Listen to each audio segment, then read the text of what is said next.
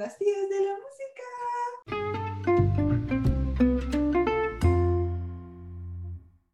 Bienvenidos sean otra vez a su fabuloso y queridísimo programa Las tías de la música. Yo soy su tía Pablo. Se me había olvidado eso. Estaba a punto de decir, ¿quién eres tú? Ay, y, Se me había olvidado presentar. Yo soy su tía Pablo. y yo soy su tía que, yo soy la tía que te dice tardes ya cuando le dices buenos días a las 4 de la tarde y te explica que es un choro. Un chorro, huevo. Un choro. No sé si eso, no, por cierto, eso no sé si lo estoy pronunciando bien. Lo leí y cuando uno lee cosas, eh, choro.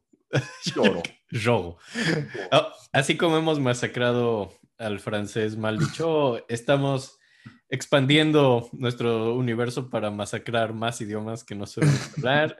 Hoy le toca al portugués. Portugués. El portugués. así, así decirlo tan mal como si fuera el manual. Portugués. Portugués.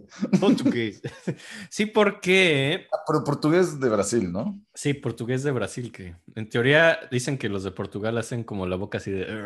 Cuando hablan así con la boca. Portugués. Portugués. Y los otros, Portugués. así, al parecer, sí hablan más sueltitos. Sí, sí. Portugués. Exacto, porque después de tener tres capítulos sobre Polonia, que no sé qué tan deprimentes fueron, Y después de tener un chingo de capítulos sobre Europa y gringos.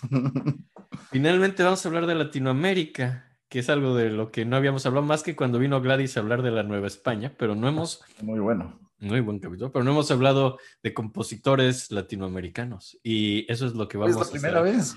Así es, empezamos una serie de compositores sudamericanos y, y sabemos que nos oyen en algunos países. Tenemos varios escuchas en Colombia y de antemano una disculpita porque no vamos a poner ningún compositor colombiano por el mero hecho de que no conocemos a ninguno. Yo personalmente no conozco compositor. ¿Tú, tú sabes de algún compositor colombiano?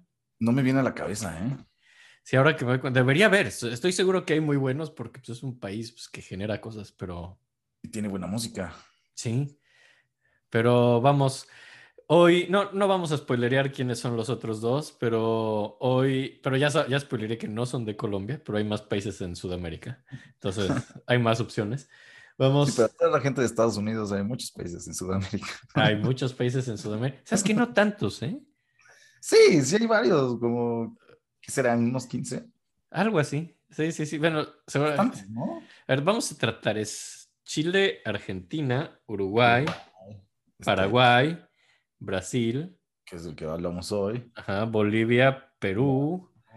Venezuela. Venezuela, Ecuador, Colombia, no sé si estoy dejando, y las tres, eh, bueno, eh, Surinam y este otro Guyana, y, Guyana. y no sé si estamos olvidando alguno, pero... Estamos olvidando algunos el de. ¿Cuál? mm, este. Hay, hay tres de los países chiquitos entre Brasil y Venezuela, pero uno es técnicamente Francia, según entiendo, entonces por eso no lo dije. ¿Cuál? Guyana francesa. Ah, claro, ¿verdad? Sí, pero eso es Francia, técnicamente. Eh, no es cierto, ¿no? Pues si alguien nace ahí, si alguien nace ahí va a jugar en la selección de fútbol de Francia. Ok, ok. Sí. ¿Y Perú? Dijimos Perú, claro que dijimos Perú, ¿no? Dijimos Perú, Sí, dijimos sí. Perú. Perú es importante. Siempre he querido ir a Perú, ¿sabes? Por la comida. Yo también, yo también, sea, sí. Creo que es la mejor comida del continente. Perdona a todos los que acaban de escuchar esto en México, pero, pero según entiendo, la mejor comida del continente es la de Perú. Eh, ya Sí, me- a mí también me han dicho. Mm, Hay una historia chistosa de un amigo que fue allá con su chica Ajá. Y este resulta que la, la chica tenía un hijo y en algún momento tuvieron de mascota uno de los, los ratones estos gigantes. ¿Se comieron un cuyo? Un cuyo. Entonces estaban en el mercado y pidieron un cuyo. Y cuando llegó el cuyo, el novio empezó a llorar. yo, yo una vez comí cuyo, pero en un restaurante ecuatoriano. ¿Está rico? Delicioso. Sí se me antoja, ¿eh? Delicioso, sí. Se ven todos lindos y sabor, como sabrosos. Ay. Bueno, bueno, pero ya nos estamos nos estamos Hoy vamos mucho. a hablar de el fabuloso Ginestera. No, Ah, perdón, Ginestera. no tampoco. No es Ginestera. No, es Héctor Villalobos. Ay, es verdad, sí es cierto, Ginestera, fuck. Ok, ya spoileríamos uno de los dos. No vamos a spoilerear. Aparte de que no es de Brasil. Sí. Se me, perdón, me pachequé. Disculpen Ahora- todos los escuchados.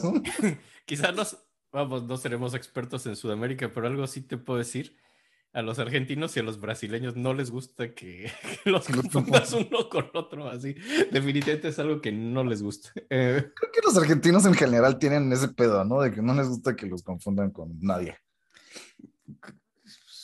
Con mm, Uruguay se molestan, se pelean el, ya sabes, el mate. creo- Con creo- Chile creo que sucede lo mismo. Creo que no se enojan si los confundes con italianos. Exacto. Si los confundes con alguien de Europa, dicen como, Pero si los confundes con brasileños, eh, uruguayos o, o chilenos, digo, aquí alguien nos está escuchando en Argentina, corríjanme si estamos mal, pero eso les molesta, ¿no? Eh, no lo vamos a hacer más, perdón. no discúlpenos.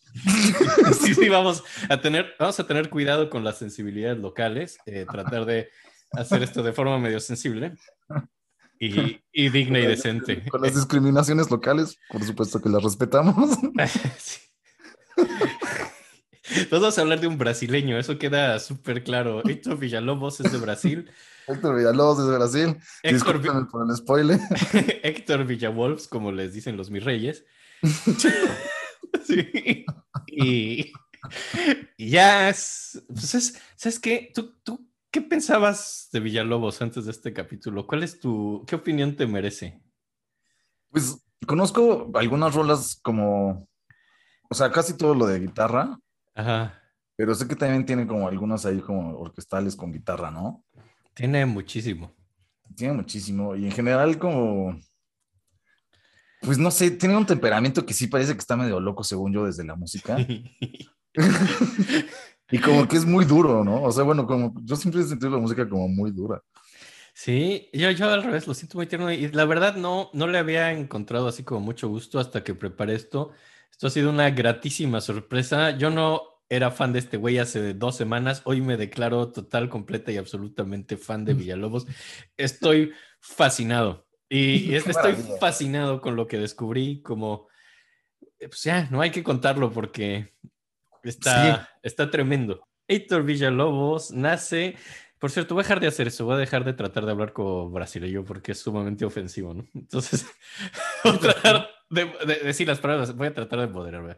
Héctor Villalobos, así muy mexicana la manera de decirlo. ¿A poco es ofensivo? No, no es ofensivo, ¿sí? Si tratas de hablar, imagínate un argentino, ¿has visto a los argentinos imitando a mexicanos que te dicen, no, manito? Así te, así te hacen. Entonces, es como medio ridículo. Entonces sé que esto suena ridículo en Sudamérica. Entonces vamos a decirlo, tratar de decirlo como nuestro idioma normal, mexicano. No, mexicano no es su idioma, pero ah, con mi acento mexicano es Héctor Villalobos. Eh, eso sonó más sano. Nace el 5 de marzo de 1887. Eh, su papá se llamaba Raúl y era un chelista amateur. Creció sumamente pobre, entonces lo mandaron a educarse como hacía con unos curas y se deshicieron medio de él sus papás un poco porque no podían mantenerlo, lo metieron como así, casi un orfanato, aunque pues no era huérfano. Ok. El papá Y, y creció siendo una persona sumamente culta, aprendió a tocar el cello, le gustaba mucho leer, un hombre de mucha cultura desde niño. Y cuando crece se casa con la mamá de Villalobos, que se llama Noemia Umbelina dos Santos. ¿Viste cómo? Qué difícil es no decirlo como haciendo el Tus santos. Sí, pero dije dos Santos. Estás seco y frío. Sí, lo lograste muy bien, ¿eh? Sí, sí, sí. Se casa con esta mujer que era una mujer sumamente de carácter muy fuerte, muy disciplinaria. Y es una familia grande, tienen ocho hijos. El último nació, de hecho, ya después de que se había muerto el papá, o sea, se murió el papá cuando la señora estaba embarazada. Y hay algo muy chistoso de todos estos hijos, es que el tercer hijo se llamaba Otón y el octavo, en vez de ponerle un nombre nuevo, le pusieron Otiño, que es como ¿En Otoño. serio? Sí, entonces, el octavo se llama igual que el tercero, pero en diminutivo. Está de huevos eso. Otiño, me encanta, güey. El, octavo, el, octavo se llamaba Otiño, lo es muy, muy tierno. Y, pero bueno, y vivían... Es chistoso eso, ¿no? También, o sea, no sé, como Ronaldinho. Siempre me llamó un poco la atención. Yo pensé que ese era como un apodo, hasta que vi que se llamaba así. No sé, se me hace chistoso que pongan diminutivos como nombre. Nombre como tu propio. Bueno, es como en español llamarse Benito, ¿no? Que es como el único nombre que es, es un diminutivo que no tiene. Nadie se llama Beno. Nadie se llama Beno. No, sí, sí existe. No es cierto. Bueno, no sé. ¿Sí? ¿Beno? Bueno, creo que no en México, no en español, pero es como llamarse. eso me suena a que quieres alborear, güey. Sí, sí. Pero mí eso no suena a un albur. Sí, sí, sí, sí. Suena, pero es lo que la cruz que cargan los benitos. pero, estoy buscando Beno Pérez, ¿no? O sea que sí, Beno. Debe de haber un Beno Pérez, ¿no? Si existe la palabra Beno, seguro. Sí, seguramente. contáctalo, dile que si quieres salir al programa y explicar algo, que es bienvenido, es un foro abierto. Entonces, el tercero se llamaba Otón y el octavo se llamaba Otiño. Maravilloso. Y vivían empiezan así, conforme empiezan a hacer cada vez más hijos, cada vez pues, les queda chico el departamento donde tenían, que además era muy caro, y se fueron al final a vivir como arriba de una tienda de abarrotes. ¿no? Los dejaban vivir como en, la, en una especie de segundo piso de una tienda de abarrotes y ahí vivían. Eh, la mamá quería que Villalobos... No me parece ningún veno, ¿eh? Entonces eso me lo inventé yo. Sí, yo no creo que existe veno. ok, una disculpita. Pero perdón, estamos en los abarrotes. Ajá, vivían arriba de una tienda de abarrotes. Y la mamá quería que el hijo se llamara Tulio. Quería Ay, me encanta Tulio, güey. Querían que así se llamara Héctor Villalobos, Tulio. Y como que hay una discusión de que no le quieren poner Tulio al final, entonces le ponen Héctor. minutos, obviamente, yo creo, ¿no? Pues, sí, como por Tulio Trevillo. Tulio de 31 minutos, ni modo. Sí, sí, sí. Pero le llaman Tuju, ese es su apodo. Tuju. Tuju, como, que es como un apodo que viene de Tulio, entonces Tuju, lo llaman Tuju. Y es un niño sumamente travieso desde que es pequeño, Villalobos. A los tres años, al parecer, se escapaba como de su departamento, bajaba a la tienda de abarrotes y como que más de una vez abría las barricas de vino, así las llaves, y, y tiraba, y tiraba todo el vino caro. Entonces, como que muchas veces lo encontraban así a sus tres años, así revolcándose en vino caro. así echando a perder abarrotes y cosas así. Era, era, era desde muy pequeño muy desmadroso, que es algo muy divertido. Este güey es muy desmadroso, ¿no? Em, y bueno, ¿no? El, eh, hay que hablar un poco de Brasil de esta época. Eh, definitivamente, creo que sé mucho más de la historia de Europa y de Polonia también. De Brasil sé poco realmente, pero algo leí. Al parecer, después de que eran una colonia portuguesa, después se independizan, pero se vuelven una monarquía. Es un país monárquico en Sudamérica y tenían pues un rey. Y, cuando, y cuando nace Villalobos, el rey se llama Don Pedro II. Ok, ok, ok. Y de hecho, nace en el 87, la monarquía ya se va a acabar, solo le tocaron dos años de monarquía en su vida, ¿no? Entonces, nace en una monarquía brasileña. Al parecer, don Pedro era el rey, pero tenía muy poco interés en gobernar y la que realmente tomaba todas las decisiones de Estado era la hija, Isabel, que era como la princesa. y en el 88, Isabel decide liberar a los esclavos, porque era todavía un país con esclavos liberan a los esclavos en el 88 y eso crea una crisis económica. Pues sí, si de pronto todos los negocios están basados en no pagar sueldos y de pronto tienen que pagar sueldos, pues medio país quebró con esta decisión de liberar esclavos. Y pues es un desastre. Y en el 89 deciden abolir la monarquía. Entonces se acaba la monarquía cuando Villalobos tiene dos años. Y el, Raúl, el papá de Villalobos, era muy, una persona muy interesada en la política, no quería las monarquías, era muy republicano. Y todo este tiempo antes daba, era un maestro sustituto, ganaba muy poco dinero. Ok. Ni siquiera era como maestro titular, iba cuando faltaba alguien y de ser un maestro sustituto se vuelve un asistente. hijos. ¿Eh? Sí, tenía muchos hijos. Verga. y pero empieza después de esto, ya cuando empieza la República, empieza a trabajar de asistente de bibliotecario. Y es algo que me llamó mucho la atención, porque nunca es como un titular, nunca es el maestro titular, es como el maestro sustituto y nunca es el bibliotecario, es el asistente de bibliotecario. es como... Es como mi... ¿Eh? Qué frustrante, ¿no? En parte, pero yo siempre he dicho que mi trabajo de fantasía es como ser el segundo portero de un gran equipo de fútbol. Eso es increíble. Imagínate ser como el segundo portero del Real Madrid. O sea, no, no tienes que jugar, no, tienes la presión de que si te metes, que si te equivocas pierden y te meten un gol. No, eres un güey que entrena con ellos y los conoce y tus hijos te dicen, güey, ¿conoces, ¿conoces a Cristiano Ronaldo? Sí, claro, hasta me baño con él. y de pronto Así, llega el día del juego y tú no estás nervioso, tú no tienes ninguna responsabilidad, tú solo vas, te sientas y ves un juego de fútbol en primera fila, te diviertes, te pagan un dineral. Te emocionas. Te emocionas, te ganan el juego, te dan un trofeo, vas a los bares y dices, soy campeón de Europa. Yo creo que... es, un buen, es un buen empleo. ¿eh? El mejor empleo es ser el portero sustituto de un muy buen equipo de fútbol. Es el empleo ideal. Eh. Entonces no sé si por ahí va este güey que decía, yo no quiero ser el bibliotecario, así que si se pierde un libro, diga, miren al bibliotecario. Pero es mi culpa, pero, pero se va de cervezas con ellos, ¿no? Así pero yo me baño con el bibliotecario. No sé dónde está cada libro.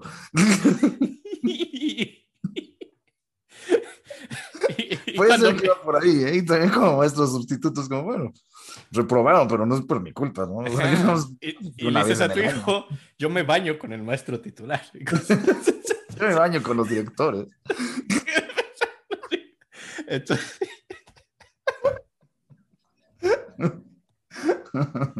Pero bueno, tiene estos trabajos.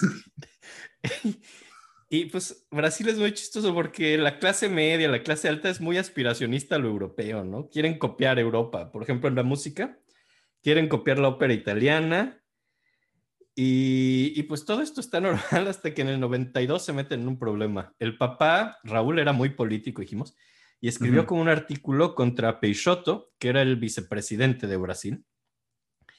Y además, pues leía mucho, ¿no? Entonces siempre tenía libros y se los llevaba al trabajo, que era una biblioteca, y entonces cuando no estaba ocupado se la pasaba leyendo y regresaba y se llevaba sus libros a su casa.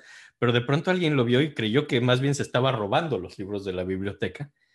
Entonces lo acusaron de robar libros. Eso, junto con que escribió un artículo contra el vicepresidente, decidieron arrestarlo. Ay, no. Sí, y pero entonces. Tiene ocho hijos. pero no se deja arrestar, escapa con toda la familia, lo cual es muy interesante.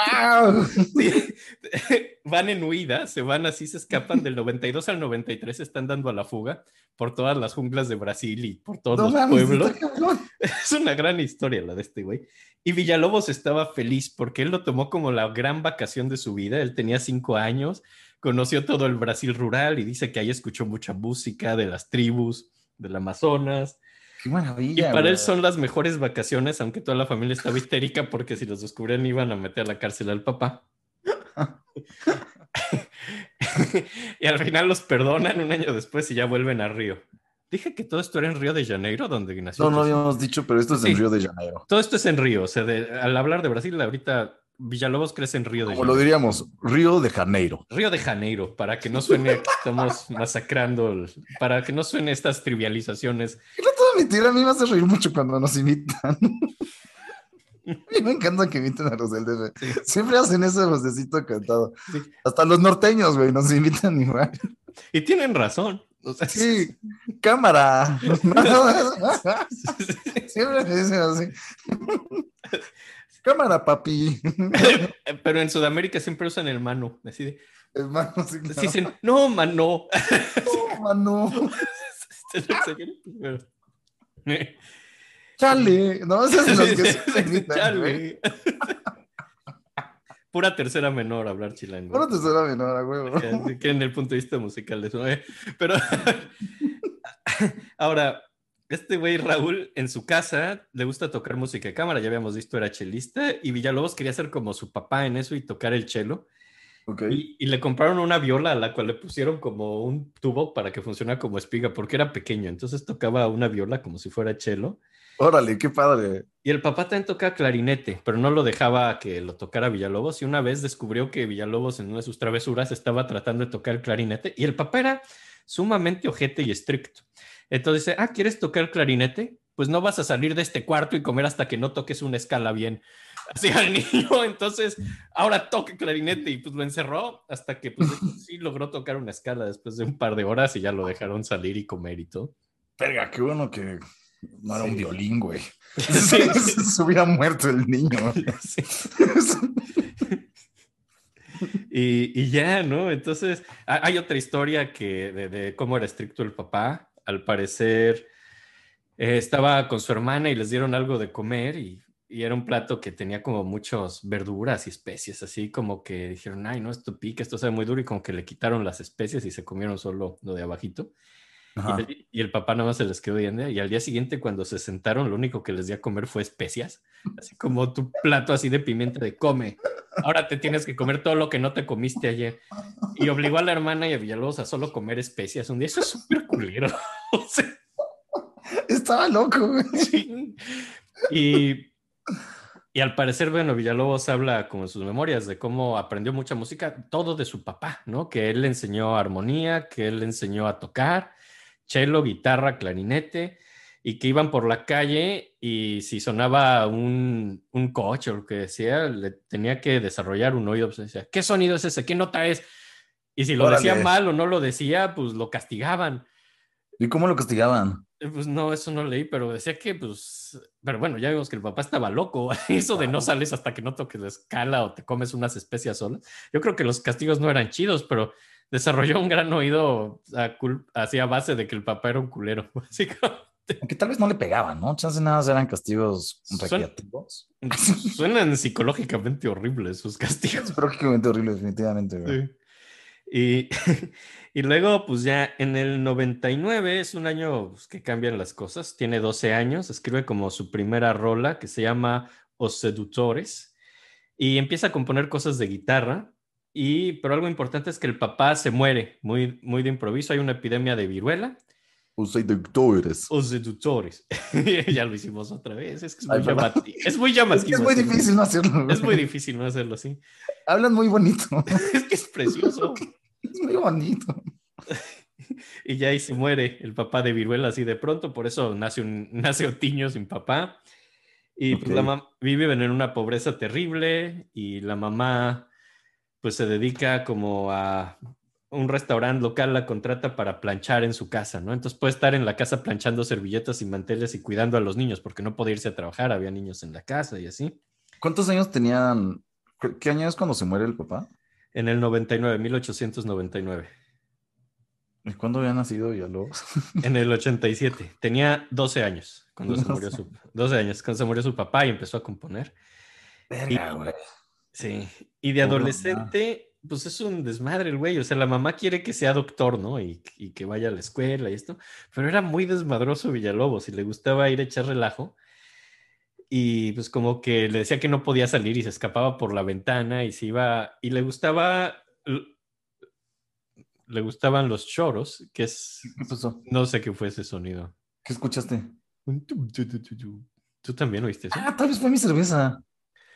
¡Guau! Sonó muy electrónico. Sonó a una app o algo. ¡Guau! ¡Qué chido! No me di cuenta. Gran sonido. A ver. No, quién sabe. Supongo que fue la cerveza. No se me ocurre otra cosa. ¡Guau! Guau. No, pero entonces escapa y va a... Hay mucha música popular en Brasil, hay muchas danzas, está machiche, está tango, bueno, tango como en Argentina, pero tienen con sus propias versiones. Tienen sus tangos. Sí, pero algo que se llama machiche. Hay muchas danzas locales. Quizá la más representativa es, eh, es el choro. También bailan polcas. No sé pronunciar choro, pero así se escribe. C-H-O-R. Choro. Choro. Choro. Choro. Así. Pero hay bandas de eso que choro significa lamento, ¿no? Entonces, en teoría son de lamentos, pero realmente no suena muy lamentable. O sea, sí suena bastante feliz. Y entonces se escapaba en las noches a oír show y regresaba al día siguiente y se dormía en todas sus clases y reprobaba. Entonces, obviamente, no iba a ser un médico. No, porque no, no podía pasar las materias más elementales, era un pésimo. Imagino que la escuela era pública. pues no sé, me imagino, era sumamente pobre, es probable que sí, que no podía pagar una escuela privada. Eh, era una familia muy pobre, era pobre, echaba desmadre y a las 16 como que se ya como su mamá no lo deja salir a echar relajo, ya habíamos dicho era una mujer muy enérgica, se va a vivir con su tía y, y empieza a tocar en bandas de show, hace sus bandas rockeronas. Qué chido. Ajá, entonces pues así iba a tocar con sus bandas y que nunca estuvo en las mejores bandas de, de Brasil ni de Río, pero sí se iba a tocar y tenía sus toquines y se desvelaba y no llegaba a clases. y se ganaba ahí una lana, ¿no? Algo se ganaba. Y, Seguro era... un rompecorazones, ¿no? Suena que era un galán. Sí, sí, sí, sí. Tenía su pegue, el güey, era desmadroso, era divertido. Y, y, era fan de Chiquiña Gonzaga. Otro que es bien difícil no decir así bonito. Chiquiña Gonzaga, que era una señora que fue aristócrata que tenía su familia, pero se le votó a la mitad así del matrimonio aristocrático y decidió abandonar a su marido, irse a, a vivir con, con, ay, ¿cómo se llaman estos güeyes que manejan los trenes? Un... Ah, este... Hay, hay una palabra especial. Ah, Algo de... ¡Ah! Como maquinista, no. Sí, exacto, sí, se va a vivir con un maquinista. Bien, bien, bien, bien. Qué molesto, güey. Sí, que es, horrible como pasa eso. Es que los, se fue a vivir con un maquinista, abandonó a su marido. pero ya, ya me de hacerlo, pero. Además, en portugués quizá ni se dice maquinista. Creo que se diga. A lo mejor tiene que ver con la palabra tren y se dice treneiro o algo así. El maquinista. Se va a vivir con el maquinista. Y, y entonces es como y ya, entonces abandona a su familia aristocrática, se va a vivir con el maquinista, da clases de piano. Qué chida, es... ella una mujer muy interesante. Es una mujer muy interesante. De, de, hecho, algunas la toman como icono de feminismo temprano de Brasil. Y, y empieza a componer rolas, así como Tendremos que hacer un programa de ella, ¿eh? Mi, la primera rola que quiero poner es de ella, digo. De ah, justo te iba a decir que sí, vamos a oírla, qué Tengo, tengo una, sí.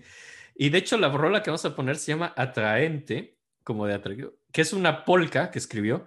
Ahora, el ensamble típico. ¿Atraente es, es atrevido o atractivo? Yo creo que como atractivo. Ok. Y creo que es, y se, digo, y la música, los ensambles de la época, generalmente era un flautista virtuoso y como ocho pelados tocando una guitarra o instrumentos parecidos a guitarra. Esa era como la orquestación de estas bandas de show. Y vamos a oír eso, vamos a oír una banda, una grabación así viejísima de esta mujer con su exitazo que se volvió un éxito en Brasil esto y empezó a ganarse la vida muy bien como compositora de música de salón. Qué chido. Y esto es música de salón porque es lo mismo, es imitar Europa y los grandes salones y, y además como los papás no querían que sus hijos estuvieran así saliendo con parejas, echando desmadre, les gustaba tenerlos en casa, entonces hacían sus bailes en sus salones para que los adolescentes se conocieran así bajo su vigilancia. ¿no? Mm. entonces, esto es un poco de música de salón para que. Traviesos, ¿eh? Sí, sí, es curar la castidad. La castidad ante todo. Así es. Y entonces vamos a oír esta rola atraente de Chiquiña Gonzaga para que entendamos cómo sonaba la música popular de salón de Brasil de la época. Esto se llama. ¿Gonzaga es con dos Gs? Sí, y con, empieza con G y la penúltima es G, Gonzaga. Entonces, entonces ahí les va atraente de Chiquiña Gonzaga. ¿Qué tal? Está padrísima, güey. Me encantó. Esa es música popular. Es medio repetitiva, pero está divertida. Chiquina González. Chiquiña, chiquiña, chiquita, chiquita González. ¿no? Chiquiña chiquita González. Chiquita González. Suena como boxeador, ¿no? Suena como boxeador, la chiquita no. Sí, no, no, es, no, es Chiquiña Gonzaga. Y, y ya, ¿no? Entonces, pues este es el tipo de cosas que le gustan a este güey, ¿no? Y, y pues sí, está padrísimo. Me imagino perfectamente bailando en la noche. Sí, y ahora, y así este güey le agarraba, le gustaba agarrar música popular y se copiaba a sí mismo y copiaba a todos. Era como una onda medio cover y de improvisar, pero toda su vida se va a meter en problemas de derechos de autor por, por esta gracia de tomar cosas que le gustan así. Porque decir, ah, sí, agarro esto y lo uso como yo quiera. Que seguro en la época era algo normal, me imagino. Era bastante más normal, pero hay gente a la que no le hizo tanta gracia, ¿no? Que este güey hiciera una carrera a veces de tomar temas de todos lados, ¿no? Ay, qué chillones, güey. Sí. Y... a los, a los a Radiohead. Y pues en esta época él dice que ya había escrito como 100 canciones, ¿no? Así como a sus 16, dice, yo tengo más de 600 composiciones, así que no, no dice, que tengo como 200 composiciones, de la cual o no lo escribía o solo lo pensaba o, está perdido y parte sí. Es, de hecho, todo el resto de su carrera es muy difícil seguir un catálogo normal porque a veces hace versiones, las reorquesta, entonces hay como cuatro versiones de lo mismo, luego agarra y hace arreglos de cosas de otras personas, entonces no sabes si lo consideras como suyo o de alguien más. O sea, en general no fue muy ordenado nunca. No, fue muy ordenado y además por su lo que componía era medio un desmadre, ¿no? Así porque a veces se hacía covers a sí mismo o a los demás. Entonces es muy difícil catalogar lo que hizo este güey, ¿no? Pero pues digo, vamos a ir encontrando cosas padres, ¿no? Y ahora era por esta época, ya después de que estaba así con su tía, se va a viajar por Brasil y también inventa muchas historias. Podemos ver que aquí empieza una época medio mitómana. Y cuando era joven empieza a inventar muchas cosas. Entonces su biografía también se vuelve muy extraña, con cosas que son obviamente falsas, otras verdaderas. Órale, qué padre. sí. Y entonces sí viaja por Brasil. O sea, se sabe que va al norte de Brasil, se va a Bahía, a Pernambuco. en algún momento sí se va al Amazonas, así con una orquesta de opereta a tocar el cello a la selva. Entonces, tiene historias muy extravagantes de las cuales unas no sabemos si son verdad o no, y hay otras que son evidentemente mentiras. Brasil también es muy extravagante, ¿eh? como siento en el cine también hay muchas cosas muy extravagantes.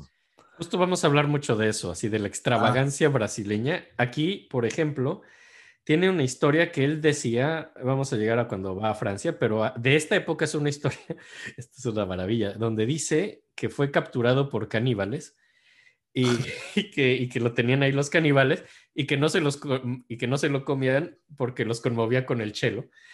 Es una historia muy sherezada esa pendeja. Pero podría ser verdad, ¿no? Si había caníbales en el Amazonas, según yo.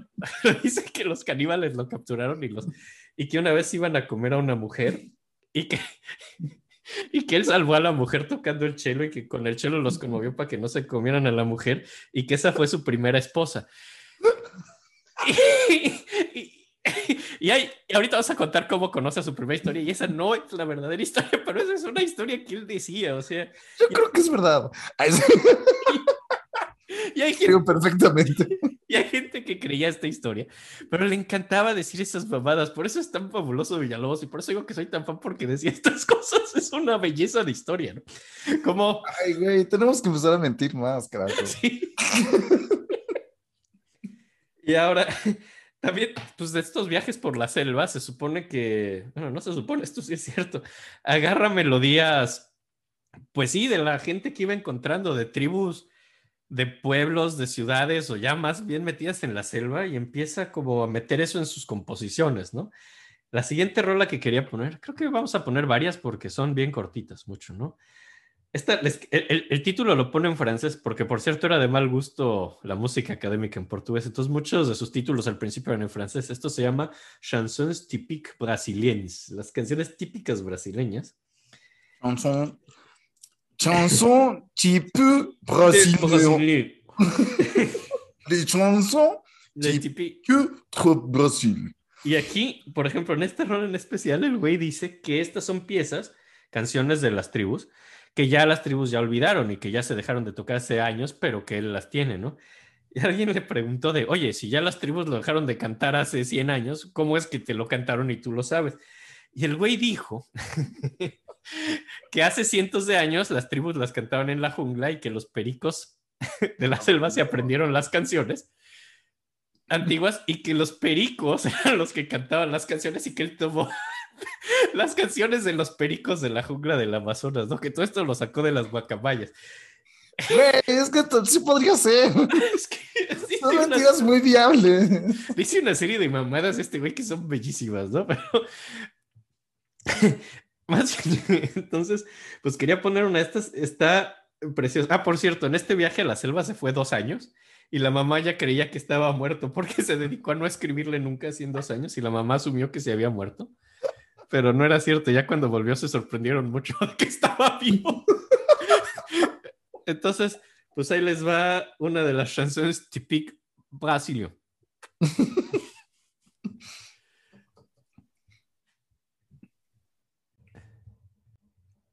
¿qué tal? Está muy bonito, güey. Este es, es, una belleza, ¿no? Digo, y el güey así se le puso chanson. Él conocía como la tradición de chansons francesas y cosas así, pero la manera de hacer brasileño esto. Qué cosa, ¿no? Qué cosa de este güey. Son las melodías que dice que saca de la selva este güey. Yo sí le creo, ¿eh? digo, por estética de la historia, digo, a mí me encantan las historias embellecidas. Creo que deberíamos creerle, ¿no? Sí, aparte suena muy viable, güey. Los, los pericos imitan, imitan. Sí, sí, sí. Ahora, después de esto que la mamá cree que se murió y regresó a Río, quiere entrar al conservatorio ya para ser músico así serio y no, no lo aceptan. Dicen que, que, no, que este güey así, porque no tenía como mucho entendimiento de las formas y eso, ni de armonía. Hacía lo que él quería, no seguía las reglas de contrapunto ni de armonía. Básicamente hacía lo que quería, ¿no? Digo, su papá algo le enseñó, pero pues no era súper formal.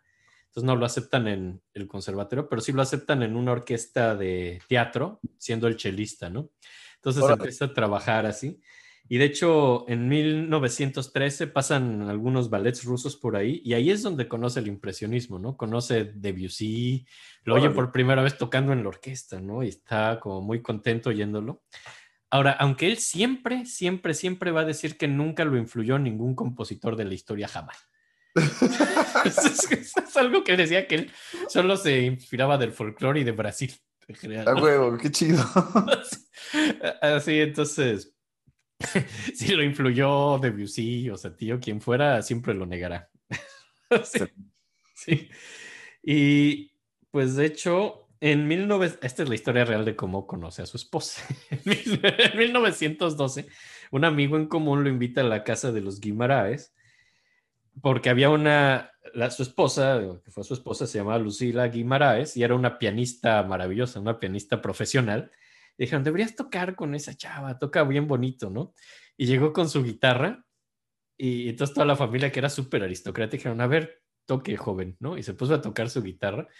Y hacía, y sí tocó como música medio callejerona y creo que fueron muy respetuosos y muy educados, pero se dio cuenta que evidentemente pues lo trataban así como un músico callejero, que cuál es la gracia, ¿no? Y dijo, no, no, perdón, ¿saben qué es? No, no entendí la situación, déjenme volver con mi chelo, ¿no? Así, porque esto es más... Entonces ya volvió otros días después con el chelo, y ahí sí tocó duetos con esta chava Lucila y todo el mundo fascinado y empezaron a salir y se casaron. Podía ser de todo, podía de todo, era un gran tipo. Sí, gran tipo. Y se casaron al año, ¿no? Se casan en 1913 y ahora no tenían nada de dinero, era sumamente pobre, entonces vivían en la casa de ella.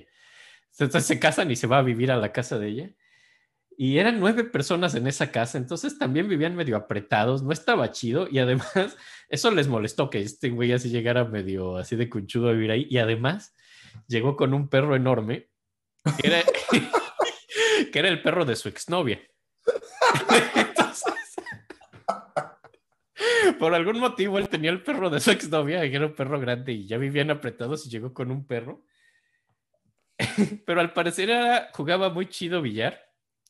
Y, a los hermanos de, de, Lucila les gustaba jugar billar, entonces se encontraron como un gran compañero de billar y por eso le perdonaban sus cosas, ¿no? le perdonaban ser así medio huevón y, y tener al perro de la ex y estar ocupando espacio. Y dijo, no, no, sí voy a trabajar y consiguió solamente un alumno que se le conoce como Acevedo. Entonces llegaba Acevedo a tomar sus clases con Villalobos en la valla. Y, Villalobos estaba crudo porque se había ido a tocar con sus bandas de choro y así. Entonces le daba las clases desde la cama, ¿no?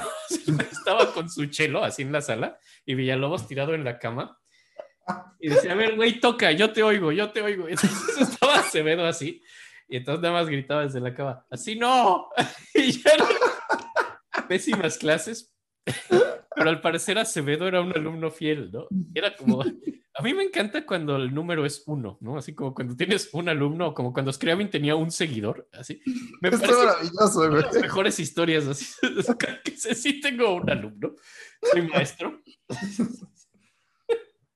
Y ya, se la pasaba jugando billar, tocando choro, era medio desmadroso vivía con la casa de los suegros y daba sus clases así solo a Acevedo, ¿no? En la mañana.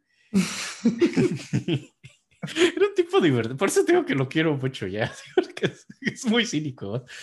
Y, Y pues en 1914, la siguiente rola que quería poner, escribe danzas características africanas, que se supone que es de los ritmos africanos de, de las junglas, sigue con esta onda de agarrar la música de la jungla según él, y dice que esto viene como de las marimbas, instrumentos de percusión de pues temperados así de la jungla, y entonces hace una pieza para piano basada en esto, ¿no? Entonces eso es lo siguiente que quería poner. Esta es una de las danzas características africanas de 1914. Él consideraba que esto era lo más representativo de su idioma en esa época. Ok, ok, ok, maravilloso.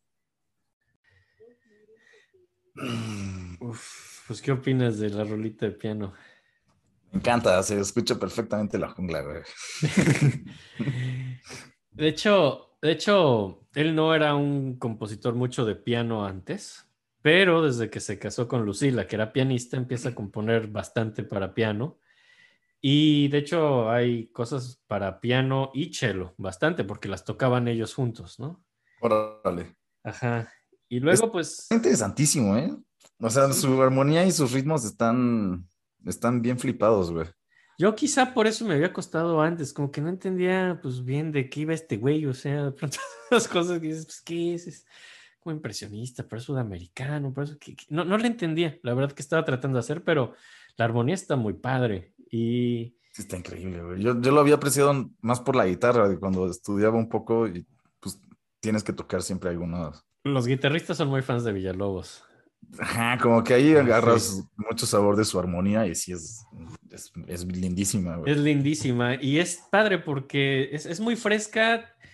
Si algo ganó el mundo con que a este cabrón no lo aceptaran en el conservatorio, es que hacía lo que quisiera. Es que hacía lo que quería, en serio, y tiene una armonía bastante libre, que es lo que le enseñó su papá. O sea, es perfectamente informal su armonía pero está bien padre y no, no está basada en muchas reglas, es lo chido, ¿no? Entonces, tiene mucha onda y yo creo que, o sea, todos esos güeyes que si ves a un hippie en la calle y le dices, güey, ¿dónde aprendiste? Y dice, no, güey, o sea, la teoría no, eso, eso, es para gente que no libera su mente, güey.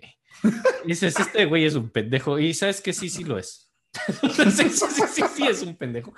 Pero hay una. Héctor Villalobos, ¿no? Pero no es Héctor Villalobos. O sea, si tienes el oído de Héctor Villalobos y eso, sí, ahí sí. Ahí sí, este güey sí en serio no libera su mente.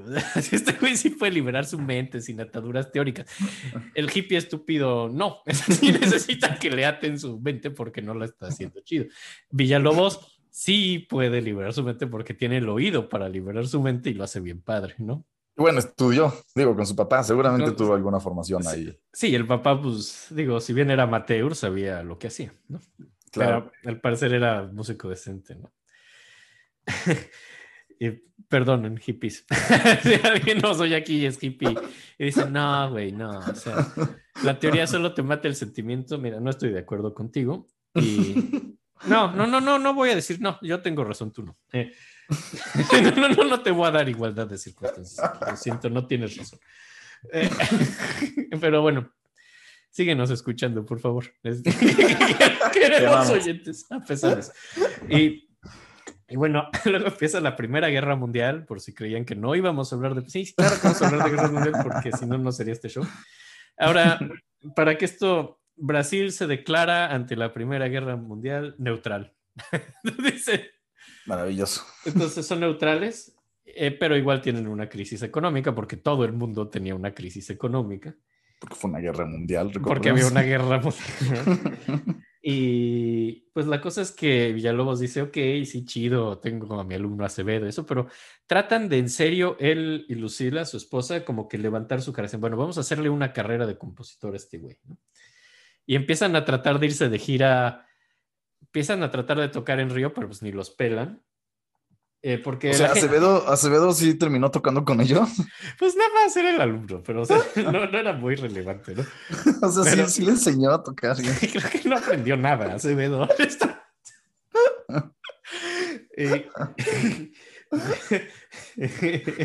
sí, yo soy el Acevedo de esta escuela llamada vida. Pero Sí, estoy muy Don Quijote, ¿no? Sí, sí, sí, sí, sí, sí, sí. Es una... Pero bueno, Río de Janeiro era un lugar sumamente conservador musicalmente, tendían a Europa y eso, y ahí lo veían, los conservadores no lo querían, en parte por sus armonías y sus excentricidades, lo veían como un idiota, ¿no? Entonces, pues no le daban mucho chance y él quería como levantar su carrera, entonces se va un poco... También me imagino que eran muy racistas y clasistas y etcétera. Pues él, pues no. Tal vez eso de que metiera cosas como de... De las junglas. Sí, de las junglas y de los bailes como... Aunque él de vida y eso, ¿no? No sé. Puede ser, aunque digo, Brasil racialmente es interesante, digo, tienen una población negra grande de los esclavos que trajeron, también tienen gente indígena y tienen muchos blancos que llegaron de Europa. Él, él era blanco, de hecho, o sea, su familia venía de España. Villalobos se, se, escribía como una sola palabra, Villalobos, y era el Villalobos de España. Él le puso el guion en medio, Villa-Lobos. Él cambió eso para ser más brasileño. Él se sentía muy brasileño a pesar de que sus, sus, abuelos venían de España. Él era blanco, a fin de cuentas, ¿no? En todo esto de, ya que mencionas la cuestión racial de Brasil, él, era de los blancos, ¿no? Pero era un blanco fan de, barrio, ¿no? Sí, eh, tenía barrio, güey, era, era bien barrio y, y, además esto de agarrar música de la jungla, sí, está muy racializado, si así lo quieres decir. Y los conservadores no eran fans, digo, más que por lo racial, lo que decían es que era por, pues por su falta de formalidad en la música, no seguían las estructuras normales de un compositor, lo veían como un amateur. ok, ok, ok. Hace su carrera como de pianista y chelista más bien fuera de Río, como viajando en las afueras, en los pueblos, y al final sí logra llegar a, tocar en Río y sí tiene conciertos moderadamente exitosos, ¿no? La verdad, ahí sí trabajó duro, que es algo que no había hecho mucho antes, era muy Ahí él y su esposa sí le echaron ganas como para volverlo un compositor. Quería poner algo nada más que se llama cursivamente Soñar, que es para cello y piano, para que escuchen medio como... Es una de estas que escribió para él y su esposa, ¿no? Entonces, como para... Es como Pimpinela, ¿no? Eso de tocar con tu esposa, pero... pero... Qué horrible, pero... pero bueno, ahí, les va esto que se llama Soñar, ¿no? Digo, es sumamente... Esto es más comercial, es para que veas... Soñaré. Para que vean qué melódico podía ser este güey. Mira, mira, es, medio cursi, pero, pero está muy bien hecho. Ahí va. Está muy bonita. ¿Qué tal la capacidad melódica de este güey? Me encanta. Sí, sí, sí. Sí, era un güey muy, era un músico muy capaz en todas las formas, ¿no? Tenía un oído increíble. Yo creo que ¡Ay, Dios! ¡Qué, verga! Para los que están en Spotify, eso fue que la tía Pablo prendió un cigarro así y su encendedor no sé por qué parecía un soplete o lo has hecho una llama. ¡Wow! Es como si lo hubieras prendido con un lanzallamas o algo así. ¡Wow! ¿Qué le pasa? Chale, ¡Wow! Ok. Y, y pues bueno, en este momento llega a Brasil en 1916, Darius Miló. Algún día, y siempre lo decimos. ¿A poco se conoció con Miló? Siempre lo decimos, algún día vamos a hablar del grupo de los seis. lo venimos diciendo desde la primera. Desde la primera vez. Cuando salió Sati. Puedo decir que algún día vamos a hablar de los seis. Él es uno de los seis. Unos tipazos, ¿eh? A lo mejor vamos a acabar así solo hablando. Hemos hablado tanto de los seis sin hacer una serie de los seis que no esas ya se lo saben todo. Pero Darius Miló, gran compositor del grupo de los seis. No, Darius Miló, gran compositor francés del grupo de los seis, llega con, llegó un diplomático a Brasil y el diplomático se llevó a Miló, así como agregado cultural. Me agrada. de Francia a Brasil, se conocen y se hacen grandes amigos. Entonces, a pesar de que Sí, el compositor de, de, apoyo emocional, ¿no? Era su compositor de apoyo emocional. Se iba su compositor de apoyo emocional, así el diplomático. Oye, no puede traer un compositor en el avión. No, no, no, no, es de apoyo emocional. Con su chalequito.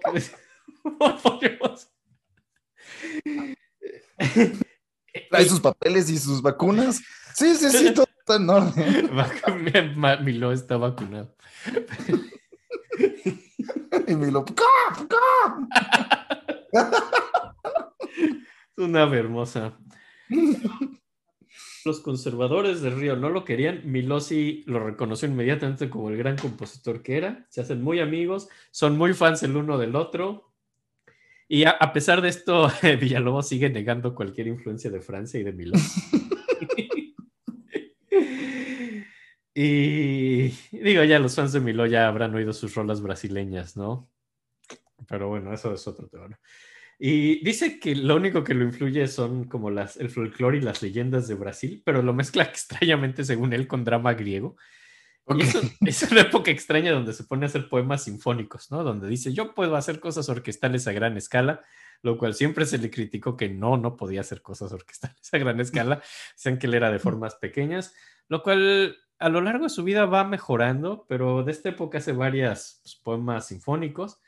Hay uno que se llama Urapuru, que es como se trata de un pájaro mágico de la buena suerte y tiene pues mete con... Y eso se acaba volviendo un ballet y se estrena en el Teatro Colón de Buenos Aires, ¿no? Es de sus primeros viajes a Argentina. Ok. Eh, al final del capítulo te voy a dar opciones de cuál vamos a poner como rola final porque como siempre me está costando trabajo decidir, esta es una de las opciones, ¿no? Este, este poema sinfónico. Se escucha muy bien, ¿eh? Está padre, pero hay otras opciones que también están bien chidas, ¿no? Y también en 1918, de gente interesante que conoce en Brasil, conoce a Arthur Rubinstein. Y en el 18 conoce a Rubinstein, que estaba por Brasil, ¿no? Ya también para seguir con los capítulos anteriores que salía Rubinstein en Polonia. Aquí eh, Villalobos conoce a, a Rubinstein. A Rubinstein le habían dicho que había un extraordinario compositor brasileño y que lo tenía que conocer ahora que fuera a Río. Y en una fiesta como que conoce a un güey que es como un compositor y se ponen a hablar y él asume que es Villalobos, de quien le habían hablado, pero realmente era Miló, ¿no? Entonces, conoció a Miló creyendo que era Villalobos, ¿no? Y después así como que manda una carta a casa diciendo que conoció a Villalobos y que le parecía espectacular cómo hablaba francés el hombre, pero, pues, pero pues era Miló. Era francés. Era francés. Entonces, estaba maravillado por el francés que hablaba Villalobos, pero no, descubrió que era Miló. Luego de pronto, en una fiesta, le dicen, mira, ahí está el compositor Villalobos, y se dio cuenta que no era la misma persona. Y, y él estaba muy interesado en conocer a Villalobos, alguien le había hablado de él, ¿no? Y se acercó como para que decir, bueno, eh, me dijeron de ti, pero creo que Villalobos, no sé si estaba pedo, no estaba de humor, no sé qué le pasó a Villalobos, pero al parecer fue medio grosero con Rubinstein. Dijo, ¿y quién eres tú? como que no sabía quién era Rubinstein, que era mucho más importante que él. Y, y, creo que después se da cuenta de su error, porque o alguien le habrá dicho algo o algo, porque a la mañana siguiente, como dos días después, Rubinstein estaba en un hotel en Río a las 8 de la mañana con muchos músicos y despiertan a Rubinstein. Porque dijo, no, no, no, en la fiesta me dijiste el otro día que querías conocer mi música, vengo a enseñarte mi música, así lo despiertan en su hotel. Y dice, ¿qué haces aquí a esta hora? Dijo, bueno, es que todos los músicos pues son músicos, entonces tocan de noche y esto es como la única hora, ya vienen saliendo todos de sus tocadas. Todos en vivo. Todos se fueron en vivo a enseñarle a enseñarle a Rubinstein cómo era la música de Villalobos realmente. Y ahorita vamos a hablar de los choros, pero le tocaron el choro número 2 y otras piezas. Rubinstein queda fascinado. Le parece de los mejores músicos que conoce. Ya se le olvidó que fue grosero. Qué maravilla, güey. Qué buena historia. Es una gran historia. Lo fueron a despertar y.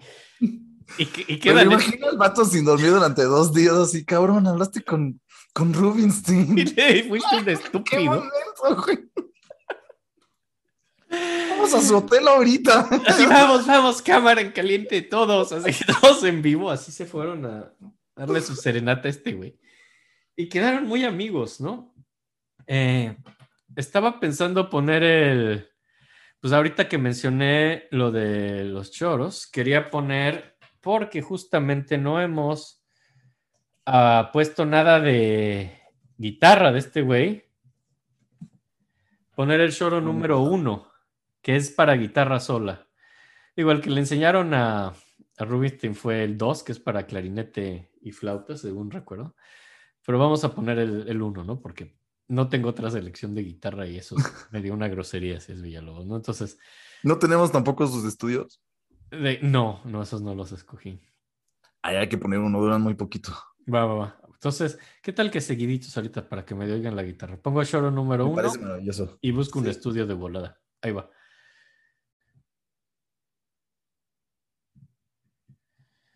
Pues está maravilloso, ¿no? Sí, sí. Ay, no, espérate, vamos a poner el estudio. Ay, Dios de mi vida. A ver. Bueno, ahí les va el estudio.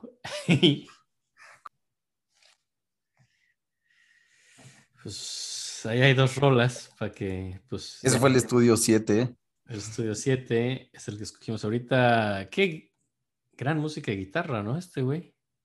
Pero musicazo, güey. Pocos componen, ya lo habíamos platicado alguna vez. Pocos saben componer para guitarra a menos de que toquen muy bien la guitarra. Y Villalobos es de los compositores que tocaban muy bien la guitarra. Desde siempre, ¿no? Por lo sí, sí, sí, sí, sí, es de los instrumentos. Guitarra, cello y clarinete eran sus instrumentos. Piano no tocaba, pero lo empezó a hacer por su esposa, ¿no? Pero para él, los, que le salían muy naturales eran mm, guitarra, cello y clarinete. Eran sus fuertes. Qué chido. Sí. Qué buen tipo. Y pues bueno, ya de aquí en adelante, de hecho, le va a ayudar mucho la amistad de Rubinstein, es algo que va a ser medio clave en su carrera. Y en 1919 finalmente se salen de casa de sus suegros y tienen una casa propia. Y Villalobos como que va a la escuela de medicina y se consigue un esqueleto humano consigue un esqueleto humano porque, porque quiere usarlo como instrumento percusivo. Quiere hacer como una pieza donde choquen huesitos así con otro. Medieval.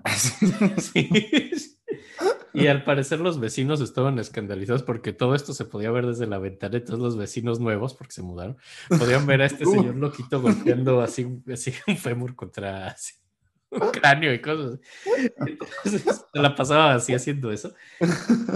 Y Lucila, su esposa, estaba avergonzadísima de todo lo que decían todos los vecinos. Porque era como el chisme de los vecinos, ¿no? Así del loquito del vecino nuevo, que ya sabes cómo son los chismes. Es Latinoamérica, ¿no? Claro. Esas cómo son los chismes en este puto programa, así donde todo es un chisme. Así es como es la gente. Es como son los chismos. Es como los chismos. Pero en ahí sí, seguro hasta asesinó a alguien. Y es como... Qué chido, güey. Por esta época, pues compone su Sinfonía 3. Para este momento ya había hecho un par de sinfonías que no son su fuerte, pero pues las había hecho, ¿no? Y por ahí hace una rola para festejar que acabó la Primera Guerra Mundial. A huevo. Juega mucho billar y empieza a tomar cierta fama en Brasil. Empieza a ir mejor y tener dinero en Brasil, no fuera, ¿no? Oye, ¿y qué era bueno en el billar? Era buenísimo, era un gran billarista. Ok, qué gran, chido. Gran jugador de billar. Digo, era un vago, ¿no? y, en 1922, eh, si bien Río de Janeiro era súper conservador en sus gustos y en toda su forma de ser, Sao Paulo no. Y era como pues, una ciudad que estaba creciendo, es la ciudad industrial, es, es muy diferente Río de Sao Paulo. ¿no? Río es Río era la capital en ese momento, ¿no? La primera capital de Brasil fue Salvador, en Bahía, en el norte. La segunda capital de Brasil fue, fue Río, que pues, yo creo que es la ciudad natural para ser la capital.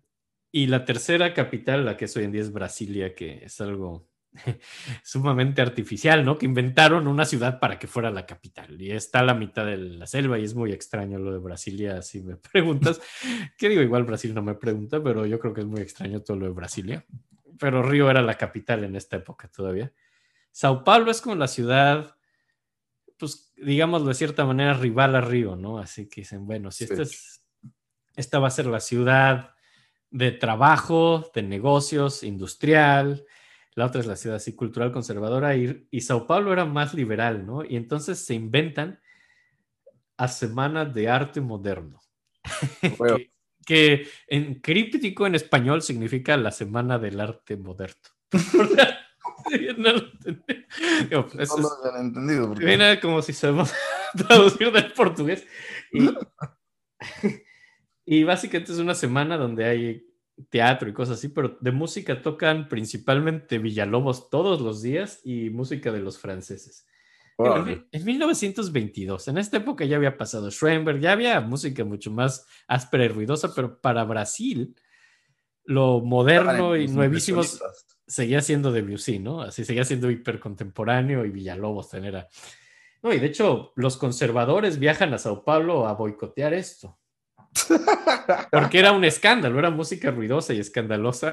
¿Qué les pasa? Se ve que nunca han oído a Stravinsky en su vida. No, pero empiezan a aventarles fruta, así, lanzan fruta que digo, en Brasil había mucha fruta, no es como si avientas fruta en Japón, que si avientas un jitomate ha de ser de 200 dólares. Es Brasil, o sea, no, no creo que sea difícil aventar fruta en Brasil. Entonces, pues les lanzan fruta, están muy ofendidos pero los fans defienden a Villalobos poniéndole el apodo de O Indio da Casaca, que significa el indio del, del smoking. A huevo, güey, qué chingón. Que decían, no, este güey es banda, es indio, así digo que era español, ¿no? Pero pues trae la música de los indios y lleva un smoking y es un indio chido porque tiene un smoking. Entonces le llaman O Indio da Casaca. Y de hecho Rubinstein también trata de de promocionar la música de Villalobos y lo toca en conciertos en Brasil y lo abuchean. Entonces ya deja de tocar Villalobos en Brasil y ya solo lo toca en Europa y le va muy bien tocando Villalobos en Europa. En Obviamente, ¿no? En Brasil, claro. En Brasil no, ¿no? Y digo, también se burlaban de Villalobos en esta semana de Sao Paulo porque empezó a tener un problema en el riñón y entonces se le inflamaron las piernas, tenía edema entonces caminaba así medio cojeando, entonces se burlaban de que era un cojo y le aventaban fruta. Fue, medio cruel lo de Sao Paulo, ¿no? Pero era un Brasil muy conservador, ¿no? Sí, sí, sí. Y ya, entonces, pues bueno, ¿no? Ahora, Rubinstein dice, no, sabes que este buen hombre no está siendo apreciado en Brasil como tiene que ser. Villalobos debe ir a Europa. Lo dice Rubinstein y Rubinstein. ¿Eh? ¿Se lo llevó? Pues no así, de hecho diferente. Tenía influencias, eh, tenía amigos influyentes en Brasil.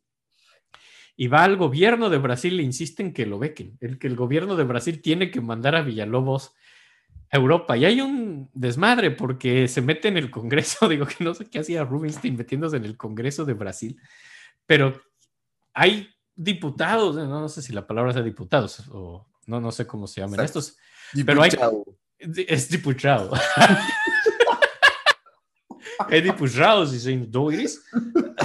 no, no sé cómo se diga en portugués, pero el Congreso de Brasil se está peleando y hay debates encarnecedísimos, así mucha pelea de si ver si gastan el dinero público en mandar a este güey a Europa.